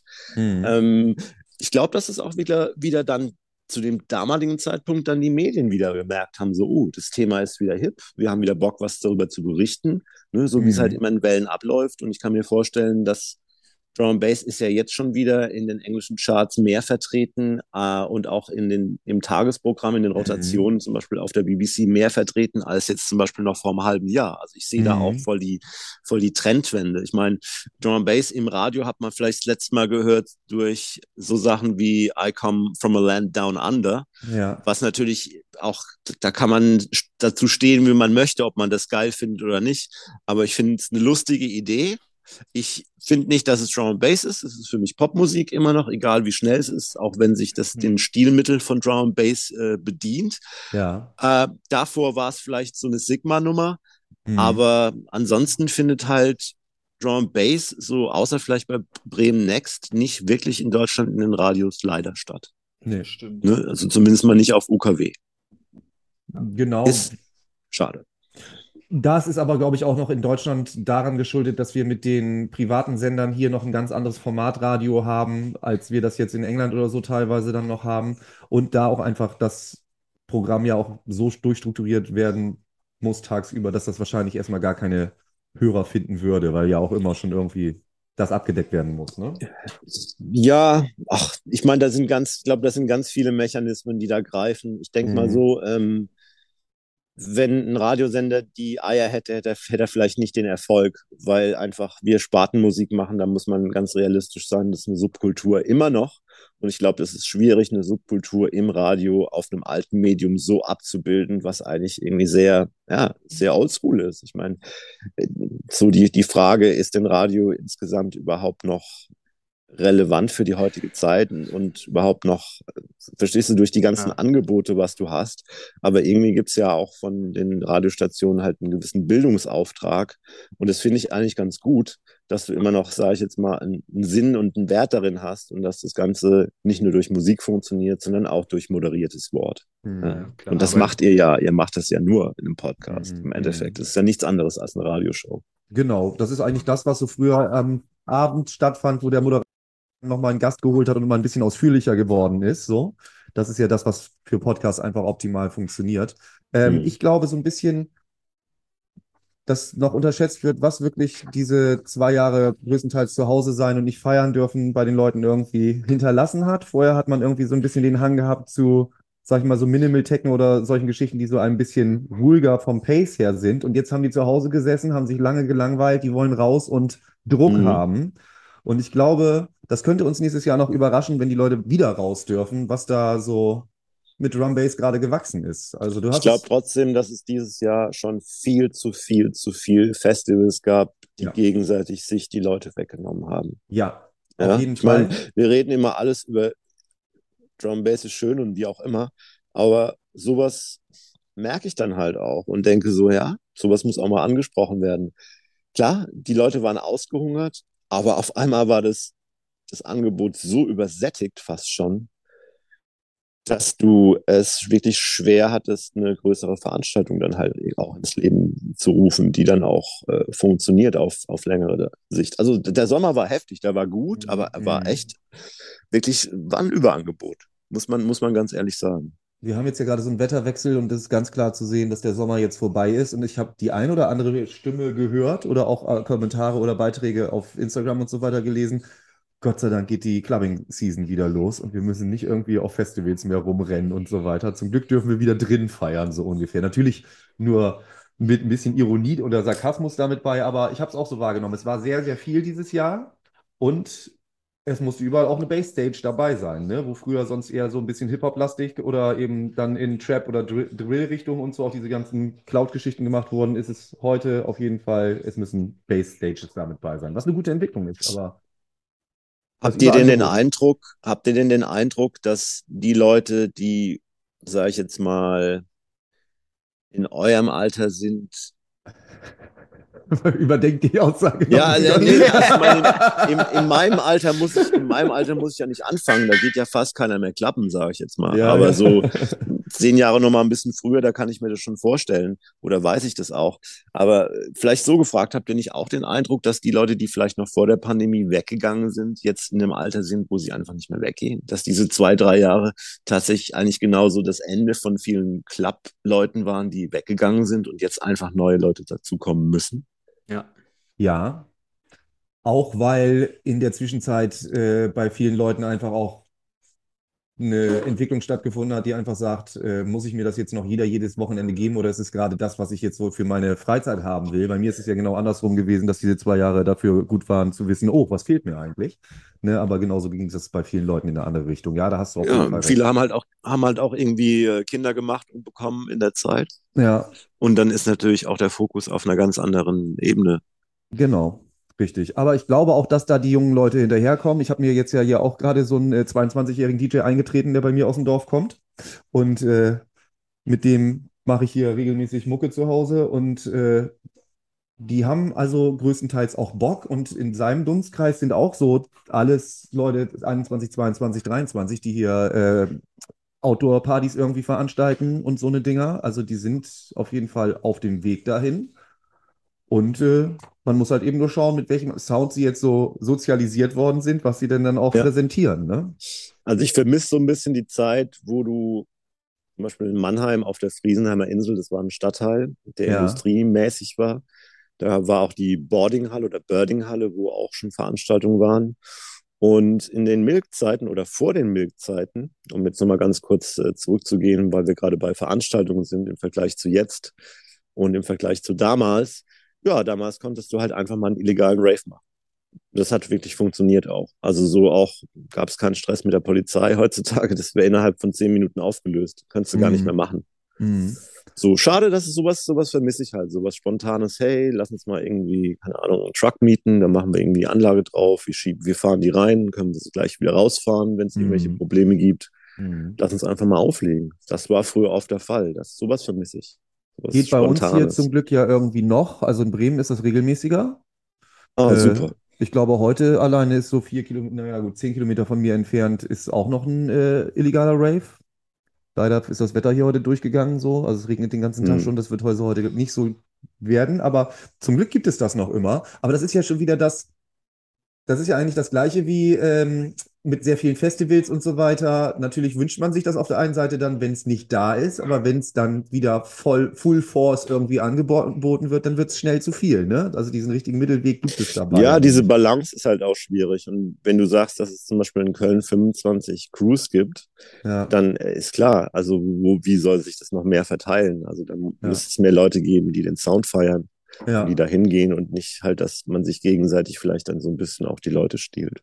Aber das ist ja auch, glaube ich, die Situation, die wir hier jetzt gerade in Bremen auch haben. Viele Leute, die jahrelang aktiv das gemacht haben und dann einfach ein bisschen, weil es ein bisschen ruhiger wurde, weniger gemacht haben, erinnern sich da jetzt auch gerade wieder dran und kommen wieder, wollen dann zwar nicht aktiv wieder was machen, aber einfach so, auch schön, dass ihr wieder da seid. Und im Zuge dessen erzählen die sich auch untereinander wahrscheinlich so, ja, früher war das so und so und so und so. Wir haben ja wahrscheinlich mhm. viel Interaktion gerade auch angestoßen in den letzten anderthalb Jahren mit äh, Awards, Podcasts und Shows und was auch immer. Das kommt jetzt, glaube ich, die nächsten Monate wieder. Ja, Marek, der Kollege vom Podcast, hat die gleiche Meinung. So, der hat zwei Jahre zu Hause gesessen und sich nur gelangweilt und sieht das auch mit äh, vielen anderen Leuten so. Aber die haben halt produktiv dran gearbeitet und viele Leute sind heiß, das jetzt rauszulassen. Absolut, ja, na klar. Und ich hoffe auch, dass, denn, dass da Nachwuchs kommt. Das muss, weil sonst stagniert das Ganze. Also es müssen mehr junge Leute mobilisiert werden, was Drum and Bass betrifft, Jungle betrifft. Wäre mhm. schön, wenn diese, haben wir ja auch schon letzte Folge darüber gesprochen, ähm, jüngere Leute einfach auch so recht früh an den Sound in irgendeiner Form mhm. rangeführt werden würden, wie auch immer, ja. Das wäre natürlich extrem schön. Aber ob das, ob das passiert, ja, ich glaube, das ist regional ein bisschen abhängig. M möglicherweise ist das bei euch stärker der Fall als bei uns. Also da merkt man so ein bisschen, dass so der Nachwuchs so ein bisschen fehlt. Da bin ich auch ganz ehrlich. Ja, aber ich meine, meinst du, da würde sowas wie, wenn man jetzt sagen würde, man macht jetzt nach 20 Jahren mal wieder eine Meditation im MS Connection, ich meine, was halt ein mm. großer Name ist, was halt schon mm. etabliert war oder was, was mm. Erinnerungen äh, hervorruft, meinst du, da würde es viele, ich meine, sicherlich würden viele mhm. alte Leute nochmal denken, so, ja komm, den nehmen wir, die nehmen wir nochmal mit halt so, aber meinst du, so ein Name allein, ich meine, ganz, jetzt mal ganz ehrlich, wir haben es vorhin gehabt, halt so ja, ja. Slam in Vinyl in Bremen. Der Slam in Vinyl in Bremen ist nicht eine Slam in Vinyl in London. Hm. Das ist der Name halt, aber das ist vom Ding her ist trotzdem nicht das gleiche. Also wenn du jetzt die Meditation ansprichst, dann weiß ich, dass es da halt äh, Leute gibt, denen das gehört. Mhm. Und es wurde auch mal anscheinend irgendwann weiterverkauft in den vergangenen Jahren. Das ist schon recht, recht lange her. Und ich weiß nicht, ob die Leute überhaupt noch Interesse haben. Ich habe ähm, einen der Meditation-Jungs getroffen, der auch bei der Raw Hill Crew dabei ist, auf der kleinen Freiheit in Heidelberg. Der wohnt um die Ecke und der meinte so, hey, ich war mit meinem Sohn, äh, meiner Tochter, ich weiß nicht genau, und meiner Frau essen und habe dann auf einmal so echt ganz schön satte Baselines gehört. Es war halt im Freien und dann ist er halt einfach mal rübergelaufen und dachte, das ist ja krass. Und dann hat er auch den Kai von Future gesehen und alle mhm. möglichen anderen Leute. Das war ein, ein, ein, ein nettes Happening, muss ich sagen. Ja, das war schön. Das heißt, also ich will damit sagen, viele Leute, die auch lange in der Versenkung ver, verschwunden waren, hat man, hat man wieder gesehen, äh, die dann auf einmal wieder aufgetaucht sind. Gerade ich war jetzt bei Dillinger, gerade in der Disco 2. Mhm. Den Sykes habe ich gesehen. Ähm, ich, ich habe den Loopy wieder gesehen. Ja. Äh, ich ich habe so viele Leute gesehen, die ich seit Ewigkeiten nicht mehr gesehen habe. Und das, das war einfach mal schön, sich da mal wieder einzufinden. Normalerweise hätte da jemand anders gespielt. Äh, da wäre normalerweise Randall da gewesen, aber äh, der, dem ging es nicht gut und dann ist Dillinger eingesprungen und das war, das war ein super Abend. Ja. Also die alten Leute von früher kommen, kommen wieder auf die Partys, so die, die ich kenne. Aber wie gesagt, auf der anderen Seite auch genug Leute, die weggebrochen sind und die Frage halt dann, na klar, kommt da noch was nach? Wie kann man das fördern? Das, ja, da denke ich schon die ganze Zeit drüber nach, um ehrlich zu sein. Ich glaube, wir machen hier gerade genau das Richtige und äh, auch du machst genau das Richtige. Wir bringen, also das soll jetzt nicht heißen, dass Opa erzählt vom Rave die Antwort auf äh, den Nachwuchsmangel ist, sondern wir haben ja das Phänomen jetzt gerade auch bemerkt, dass die Leute dann an Erinnerungen angestoßen werden und es wird wieder darüber gesprochen. Und über dieses drüber sprechen wird auch weitergegeben, wie viel Spaß das gemacht hat und wie viel Spaß es uns heute auch macht. Und das ist gerade dieses Anzünden, was notwendig ist, glaube ich. Also von daher entwickelt sich gerade wieder eine Art von Öffentlichkeit, die dem Ganzen auf jeden Fall nicht schaden wird, meine ich. Ja, man darf halt auch nicht vergessen, man wird ja auch nicht jünger und man steckt so eine Nacht durchfeiern halt auch nicht mehr so locker weg halt, ne? Also weiß ich jetzt nicht, ich habe es schon lange nicht mehr gemacht, keine Ahnung, aber ich werde es herausfinden. Ich wollte gerade sagen, mach's mal wieder, dann wirst du es ja merken. Ja, ich werde das, das nächste, nächste, ja. nächste Woche Sonntag wird das Ganze live, äh, live mitverfolgt. Auf das, hier ist, das hier ist ja die letzte Folge davor, ne? Nee, wer den Niedergang von Opa 1 miterleben möchte, live auf Instagram, 2.10. bis 3.10. Genau. Ähm, Sascha, das hast du, glaube ich, auch noch nicht so mitgekriegt. Das können wir noch nicht mal erzählen. Es wird ja so sein, am nächsten Wochenende, 2.10. ist ja die Dreamland in Bremen. Christoph und ich haben uns seit zwölf oder 15 Jahren, wir sind uns noch nicht ganz sicher, nicht mehr gesehen. Wir haben ein Jahr diesen Podcast zusammen gemacht, ohne uns überhaupt einmal von Angesicht zu Angesicht irgendwie getroffen zu haben. Und am 2.10. treffen wir uns jetzt das erste Mal seit zwölf Jahren wieder. Christoph ist in der Zwischenzeit äh, straight edge geworden. Und das heißt also, ich muss mich auslachen lassen von einer äußerst nüchternen Person, die mich den ganzen Abend auf einem Rave begleiten wird. Ich weiß noch nicht so genau, wie ich das finde, aber wir werden gucken. Wir haben auch noch die eine oder andere Sache geplant, die habe ich Christoph heute schon erzählt. Christoph, du weißt, was abgeht? Es wird auf jeden Fall witzig. Ja. Ich bin, ich bin gespannt. Ich, meine größte Sorge ist halt echt, dass ich auf der Rückfahrt im Zug einpenne und einfach durchfahre. Wo wäre denn der nächste Halt nach äh, Nürnberg-Erfurt?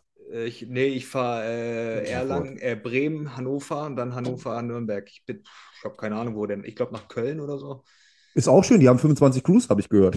Ja, und bestimmt auch After Hour. Ja, ja. ja ist, schauen wir mal, kriegen wir schon hin. Wird schon witzig werden. Also, naja. So, ich dachte kurz, ich müsste aufstehen, weil mein Sohn so aussah, als ob er gleich von der, ähm, wie heißt das Wort, Heizung fällt, aber es ist zum Glück nicht passiert. Ähm, ich habe jetzt gerade folgende Sache. Wir müssen mal eben hier kurz wieder realistisch sein. Wir sind jetzt seit fast zwei Stunden wieder dabei, liebe Leute. Und äh, es ist nämlich gleich 20 vor 6. Um 16 Uhr haben wir mit dieser Aufnahme angefangen. Grob gerechnet sind wir schon mal in die 2000er gekommen. Das heißt, wir haben heute einen ganz großen Schwung gemacht. Ja, 2006, 2008. So, wir, wir, wir sind schon einiges irgendwie durchgegangen, das stimmt. Genau. Aber irgendwie, wir kommen hier nicht so wirklich zu einem Punkt. Deswegen muss ich mal jetzt mal in die Runde fragen was machen wir denn mit dem unerschöpflichen Wissen und Erinnerungssachen, die Sascha noch in sich bereithält? Irgendwie, also Sascha, du ich würde halt gerne noch, mal, ne? ich würd gern noch mal ein oder zwei Geschichten, die ein bisschen verrückter waren von früher hören. ich denke, das wollen unsere Zuhörer auch hören. Noch verrückter. Ich meine, das, ja, das waren schon okay, heftige klar. Highlights. Das stimmt. Mal. Also. Vielleicht mal ohne Auto, äh, Bahn, ohne Kofferraum und ohne Unfälle. Vielleicht einfach so, was waren für dich so die, sagen wir mal, äh, erinnerungswürdigsten, oder wenn du jetzt so spontan drüber nachdenken würdest, ähm, Partys, wo du aufgelegt hast, wo du sagst, so da war der Vibe, hat einfach. Ja, gut, da gibt es wahrscheinlich auch Millionen. Es wahrscheinlich so viele, aber ich muss sagen, es gibt natürlich Clubs, in denen ich immer wieder gern einfach spiele, weil die mir ein Gefühl geben, wie ein Wohnzimmer, da ist man zu Hause. Nicht von der Größe her. Ähm, ist es natürlich irgendwie blöd, immer so einzelne rauszusuchen äh, oder rauszustellen, aber trotzdem, einer meiner Lieblingsclubs ist tatsächlich äh, in, Casa, äh, in Jena des Casablanca. Grüße gehen krass, raus. schon voll oft gehört in letzter Zeit unserem ähm, Podcast. Ja, Grüße gehen raus an Dirk und Benny. Und, auch ähm, demnächst im Podcast. Auch schon gerade haben wir angebahnt, kommen demnächst. Das ist halt, da hatte ich mal ein paar Mal eine, eine ja, All Night Long, Best für Sascha All Night Long. Das heißt, es ging dann um elf los. Ich habe dann die Leute begrüßt, wenn sie reinkamen, die ganze Nacht gespielt. Bis um 8 Uhr war das einmal. Ja, konnte mich kaum noch auf den, auf den Beinen halten. Äh, das, ist, das ist natürlich super, wenn du, wenn du einen ganzen Abend hast, den du bestücken kannst, wo du anfangen kannst, deinen Sound zu spielen, sehr softe Sachen, dann härter wirst, dich steigerst, so einen ganzen Spannungsbogen machst. Das macht wesentlich mehr Spaß, als wenn du nur eine Stunde spielst. Also das, das ist großartig. Naja, das Problem ist ja bei vielen DJs, dass sie, wenn sie halt 75 Scheiben in einer Stunde spielen, ne, gar nicht so viele Scheiben irgendwie mithaben oder auf dem Stick haben, dass sie da fünf, sechs Stunden spielen könnten. Ne? Das wäre halt gerade meine Frage gewesen. Wie viele Tracks muss man haben, wenn man jetzt den ganzen Abend spielt? Da, da, da bist du natürlich, da packst du nicht alles in eine Stunde so rein, wie wenn du jetzt die, genügend Zeit hast. Dann mixt du einen Track auch mal mit einem Breakdown fast bis zum Ende und kommst dann bei den letzten 64 Bars vielleicht irgendwie rein mit dem Mix oder so. Und du entzerrst das Ganze halt auch einfach und, und versuchst, äh, das gar nicht so hektisch zu gestalten. Mhm. Und dann erst durch die Schnelligkeit dann anzuziehen, wenn du merkst, dass die Leute das auch brauchen in, einem, in dem Moment und Action halt auch brauchen. Ja. Dann, dann ziehst du an. Ja. Ähm, ich habe jetzt gerade kurz eben einen kleinen Filmriss drin, weil äh, ich immer mein Kind beobachte, das mit Stiften auf den Fernseher zuläuft. Deswegen entschuldige ich. Ja. Oh, be careful. Genau, deswegen dachte ich das gerade. Ähm, paar Geschichten, die man immer äh, wieder gerne hören will. Wir haben ja jetzt schon wirklich, also wenn ich das mal vergleiche, was wir von anderen Leuten irgendwie in den Podcast-Folgen gehört haben, hast du auf jeden Fall hier schon mal so die zwei, drei Dinger rausgehauen, die auf jeden Fall in Erinnerung bleiben werden. Also die Geschichte mit dem Kofferraum komme ich heute noch nicht drüber weg. So, also über das ganze Szenario. ich aber auch ne? nicht. Von daher äh, lässt sich da bestimmt noch mal ein bisschen was zusammen äh, suchen. Ich habe nur das Problem, dass der Chef immer unruhiger wird und wir uns eben entscheiden müssen, wie wir das Ganze hier noch fortsetzen. Denn sonst müsste ich mich wahrscheinlich rausziehen, um den hier jetzt gleich mal ein bisschen ruhig zu stellen. Ich möchte euch aber hier nicht äh, abwürgen. Deswegen mal offen in die Runde gefragt, wie bringen wir das hier in die nächste Geschichte rein? Ja, Alle schütteln den Kopf. Frage. Ich habe zwei Möglichkeiten, zwei Vorschläge, drei Vorschläge. Also dann. Möglichkeit eins ist, Christoph bringt es in der entspannten Art nach Hause, wie das immer ist, wenn ich mich abmelden muss wegen meinem Sohn. Möglichkeit zwei ist, es wird noch die dritte, die vierte und die fünfte Folge mit Baseface Sascha geben, bis wir irgendwann bei 2022 angekommen sind. Oder was wir ja auch schon mal gesagt haben, es geht wieder auf die Weihnachtszeit zu und Weihnachtszeit ist natürlich Streamingzeit und äh, Wochenendstreamzeit mit mehreren Personen. Wir würden dich sonst gerne auch nochmal mit der einen oder anderen Person aus Mannheim in einen Stream zusammenpacken. Ja, ich glaube, das würde Sinn machen, dass ja. man tatsächlich vielleicht äh, möglicherweise, wenn Killer B da ist. Zum Beispiel. Äh, sozusagen, dass wir gemeinsam da, weil ich glaube, wir haben halt eine sehr, sehr lange gemeinsame Geschichte, dadurch, dass ich ihn seit er 16 ist kenne mhm. und ihn halt immer auf die Gigs mitgenommen habe. Und äh, mhm. da ist natürlich ein sehr persönlicher Kontakt auch da. Mhm. Und das, das könnte ich mir sehr interessant für die Leute vorstellen, da auch mal zu hören, wie, ist, wie, sieht, wie sieht er das denn aus, aus einer Perspektive von einem MC, der tatsächlich vor Ort auch das, was er ge gerappt hat, auch verkörpert hat. Ne? So, ja. Wir hatten ja das letzte Mal schon dieses Thema ähm, MCs und warum müssen viele auf dick und hart oder sonst wie machen. Ähm, aber viele haben halt auch dieses Leben gelebt die erzählen ja nicht einfach nur sowas, weil es, also vielleicht wie heutzutage, dass es leere Worthülsen sind, sondern das sind dann tatsächlich erlebte Stories oder es ist halt das Lebensgefühl, was sie halt haben. Ja. Ne? Ja. Ähm, das würden wir auf jeden Fall sehr gerne machen. Das hatten wir im Vorfeld ja auch schon mal besprochen, Christoph und ich. Und grundsätzlich so äh, die ein oder andere Folge mal nur komplett von Mannheimern bestritten, könnte ich mir auch gut vorstellen. Dann kommen wir nämlich mal wirklich, ich will den Akzent nicht nachmachen. Es reizt mich so, aber ich möchte es nicht. Damit Also das, Schlange, äh, da geht was. Genau das. wir sind ja am Siebener gewesen bei Freeze auf seinem Geburtstag und da sind wir von seinem Nachbarn nachher irgendwie eingesammelt worden und durften bei dem übernachten. Und äh, der ist morgens zu uns in den Zimmer, ins Zimmer reingekommen und hat uns gefragt, ob wir frühstücken wollten. Aber wir mussten dreimal nachfragen, was er denn jetzt gemeint hatte, weil wir, also es ist nicht so, dass er man überhaupt nicht verstehen konnte, aber wenn du gerade von so einer durchravten Nacht aufwachst und dann, äh, wie sieht hier mit dem Frühstück und so weiter. Also da sind wir schon so, hör, was jetzt passiert, so ungefähr. Das war auf jeden Fall. Ich kann vielleicht als Abschluss noch eine kleine Geschichte erzählen, die passiert ist, nicht, von nicht allzu langer Zeit. Ja. Es war die erste Party, die in Heidelberg wieder war, in der Halle 02. Mhm. Ähm, noch nicht mal von der Party. Die Party war super. Das war die Party, wo Hype da war. Mhm. Und äh, wo Edward Oberon und äh, Paul T. draußen gespielt haben. Mhm. Super Veranstaltung. Ähm, Fatman D war da. Ähm, es war Profile da. Mhm. Es war 300, 360, also äh, Nicky Black Market. Und äh, super Veranstaltung. Ich bin so lange geblieben wie, wie seit langem nicht und bin dann mit dem Zug von Heidelberg nach Hause gefahren. Ähm, hatte dann in Mannheim erstmal gar keinen Anschluss nach Hause und saß da irgendwie so auf dem, ja, so auf, auf einer Bank. Und dann setzt sich so ein Typ mit einer Bierflasche zu mir. Dachte ich, was ist das für ein Penner? Und wir kamen aber trotzdem irgendwie so, wir, wir kamen trotzdem irgendwie so äh, in, in, ins Gespräch.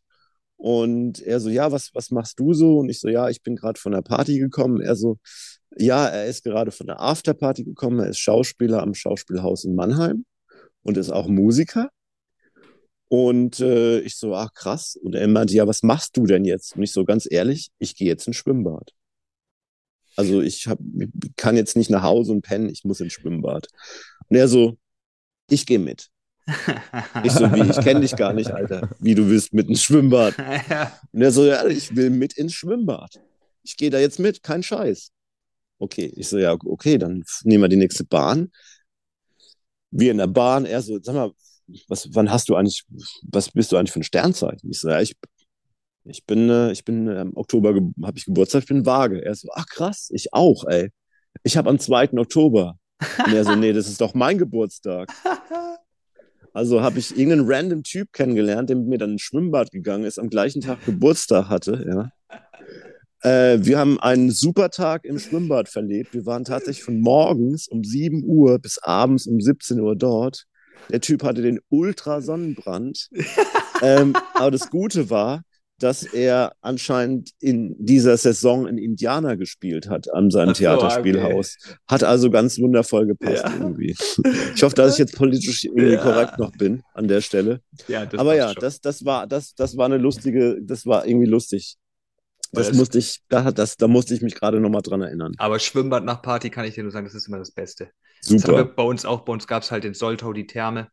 Oh, wir haben immer morgens, wenn wir aus Bremen zurückgekommen sind oder aus Hamburg oder wohin auch immer, Leute angerufen, ey, kannst du noch fahren? Ja, ich kann fahren. Okay, hol uns mal ab, wir fahren jetzt in die Therme.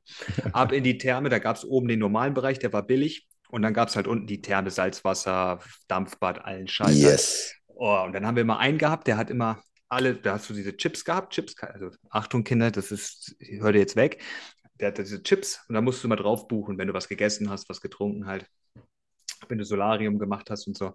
Und es ging immer alles auf seinen Chip. Bum, bum, bum, bum, alle durchgejagt halt. Ich glaube, ey, wir waren da auch stundenlang halt Bier gesoffen und keine Ahnung, die Omas so um uns rumgeschwommen und wir alle wie BASF unterwegs halt. Ähm, auf jeden Fall, auf jeden Fall äh, ist er halt irgendwann unter dem Solarium eingepennt und wir haben das überhaupt nicht, mitges wir das überhaupt nicht mitgeschnitten. Halt sind alle raus. Sind er kam auch da aus der Gegend und wir sind nach Hause gefahren. Wir so, ey, krass, einer fehlt doch und so. Naja, auf jeden Fall. Am Ende des Lieds, normalerweise ist immer über den Zaun ab. Hat er einen Stift gemacht halt. Diesmal halt leider nicht. Haben sie ihn rausgezogen. Ich glaube, er hatte 75 Euro auf dem Tacho oder sowas halt und hatte halt keine Kohle dabei. Oh. Aber naja, das waren aber die besten Chillouts. Das war schön. Immer schön Geil. Salzwasser rumgetrieben. So. Oh, überragend. Du kannst ja sonst mal einen Aufruf machen, wenn du zu früh aus der, von der Dreamland abhaust, ob da nicht der eine oder andere nochmal Sonntag, noch Montagmorgen am 3.10. mit dir noch eine Runde schwimmen will. Meinst du, eine Badehose mit oder was? Ich kann dir auch eine mitbringen, dann brauchst du nicht so viel Gepäck mitschleppen. Aber liebe Leute. Lass uns zum Ende kommen. Genau. Die haben eh alle nur eine Aufmerksamkeitsspanne von einem Regenwurm. Also. Wer, wir oder die Leute, die uns zuhören? Ich denke, die Leute, die uns zuhören. Okay. Sekunden laut TikTok. Ja. Äh, genau, wir können, dann können wir das jetzt mal eben testen, denn äh, wir haben ja auch ein paar Sachen mit auf der Dreamland, die wir verteilen wollen. Und ein paar Sachen sind etwas exklusiver. Oh und ja. Zwar, was soll, was soll in die Kommentare gepostet werden? Drei Leute suchen wir aus dann. Was muss für ein Motiv gepostet werden? Was für ein Smiley sollen in die Kommentare gepostet werden? Sascha, damit wir wissen, die Leute haben das bis zum Ende aus, auch gehört.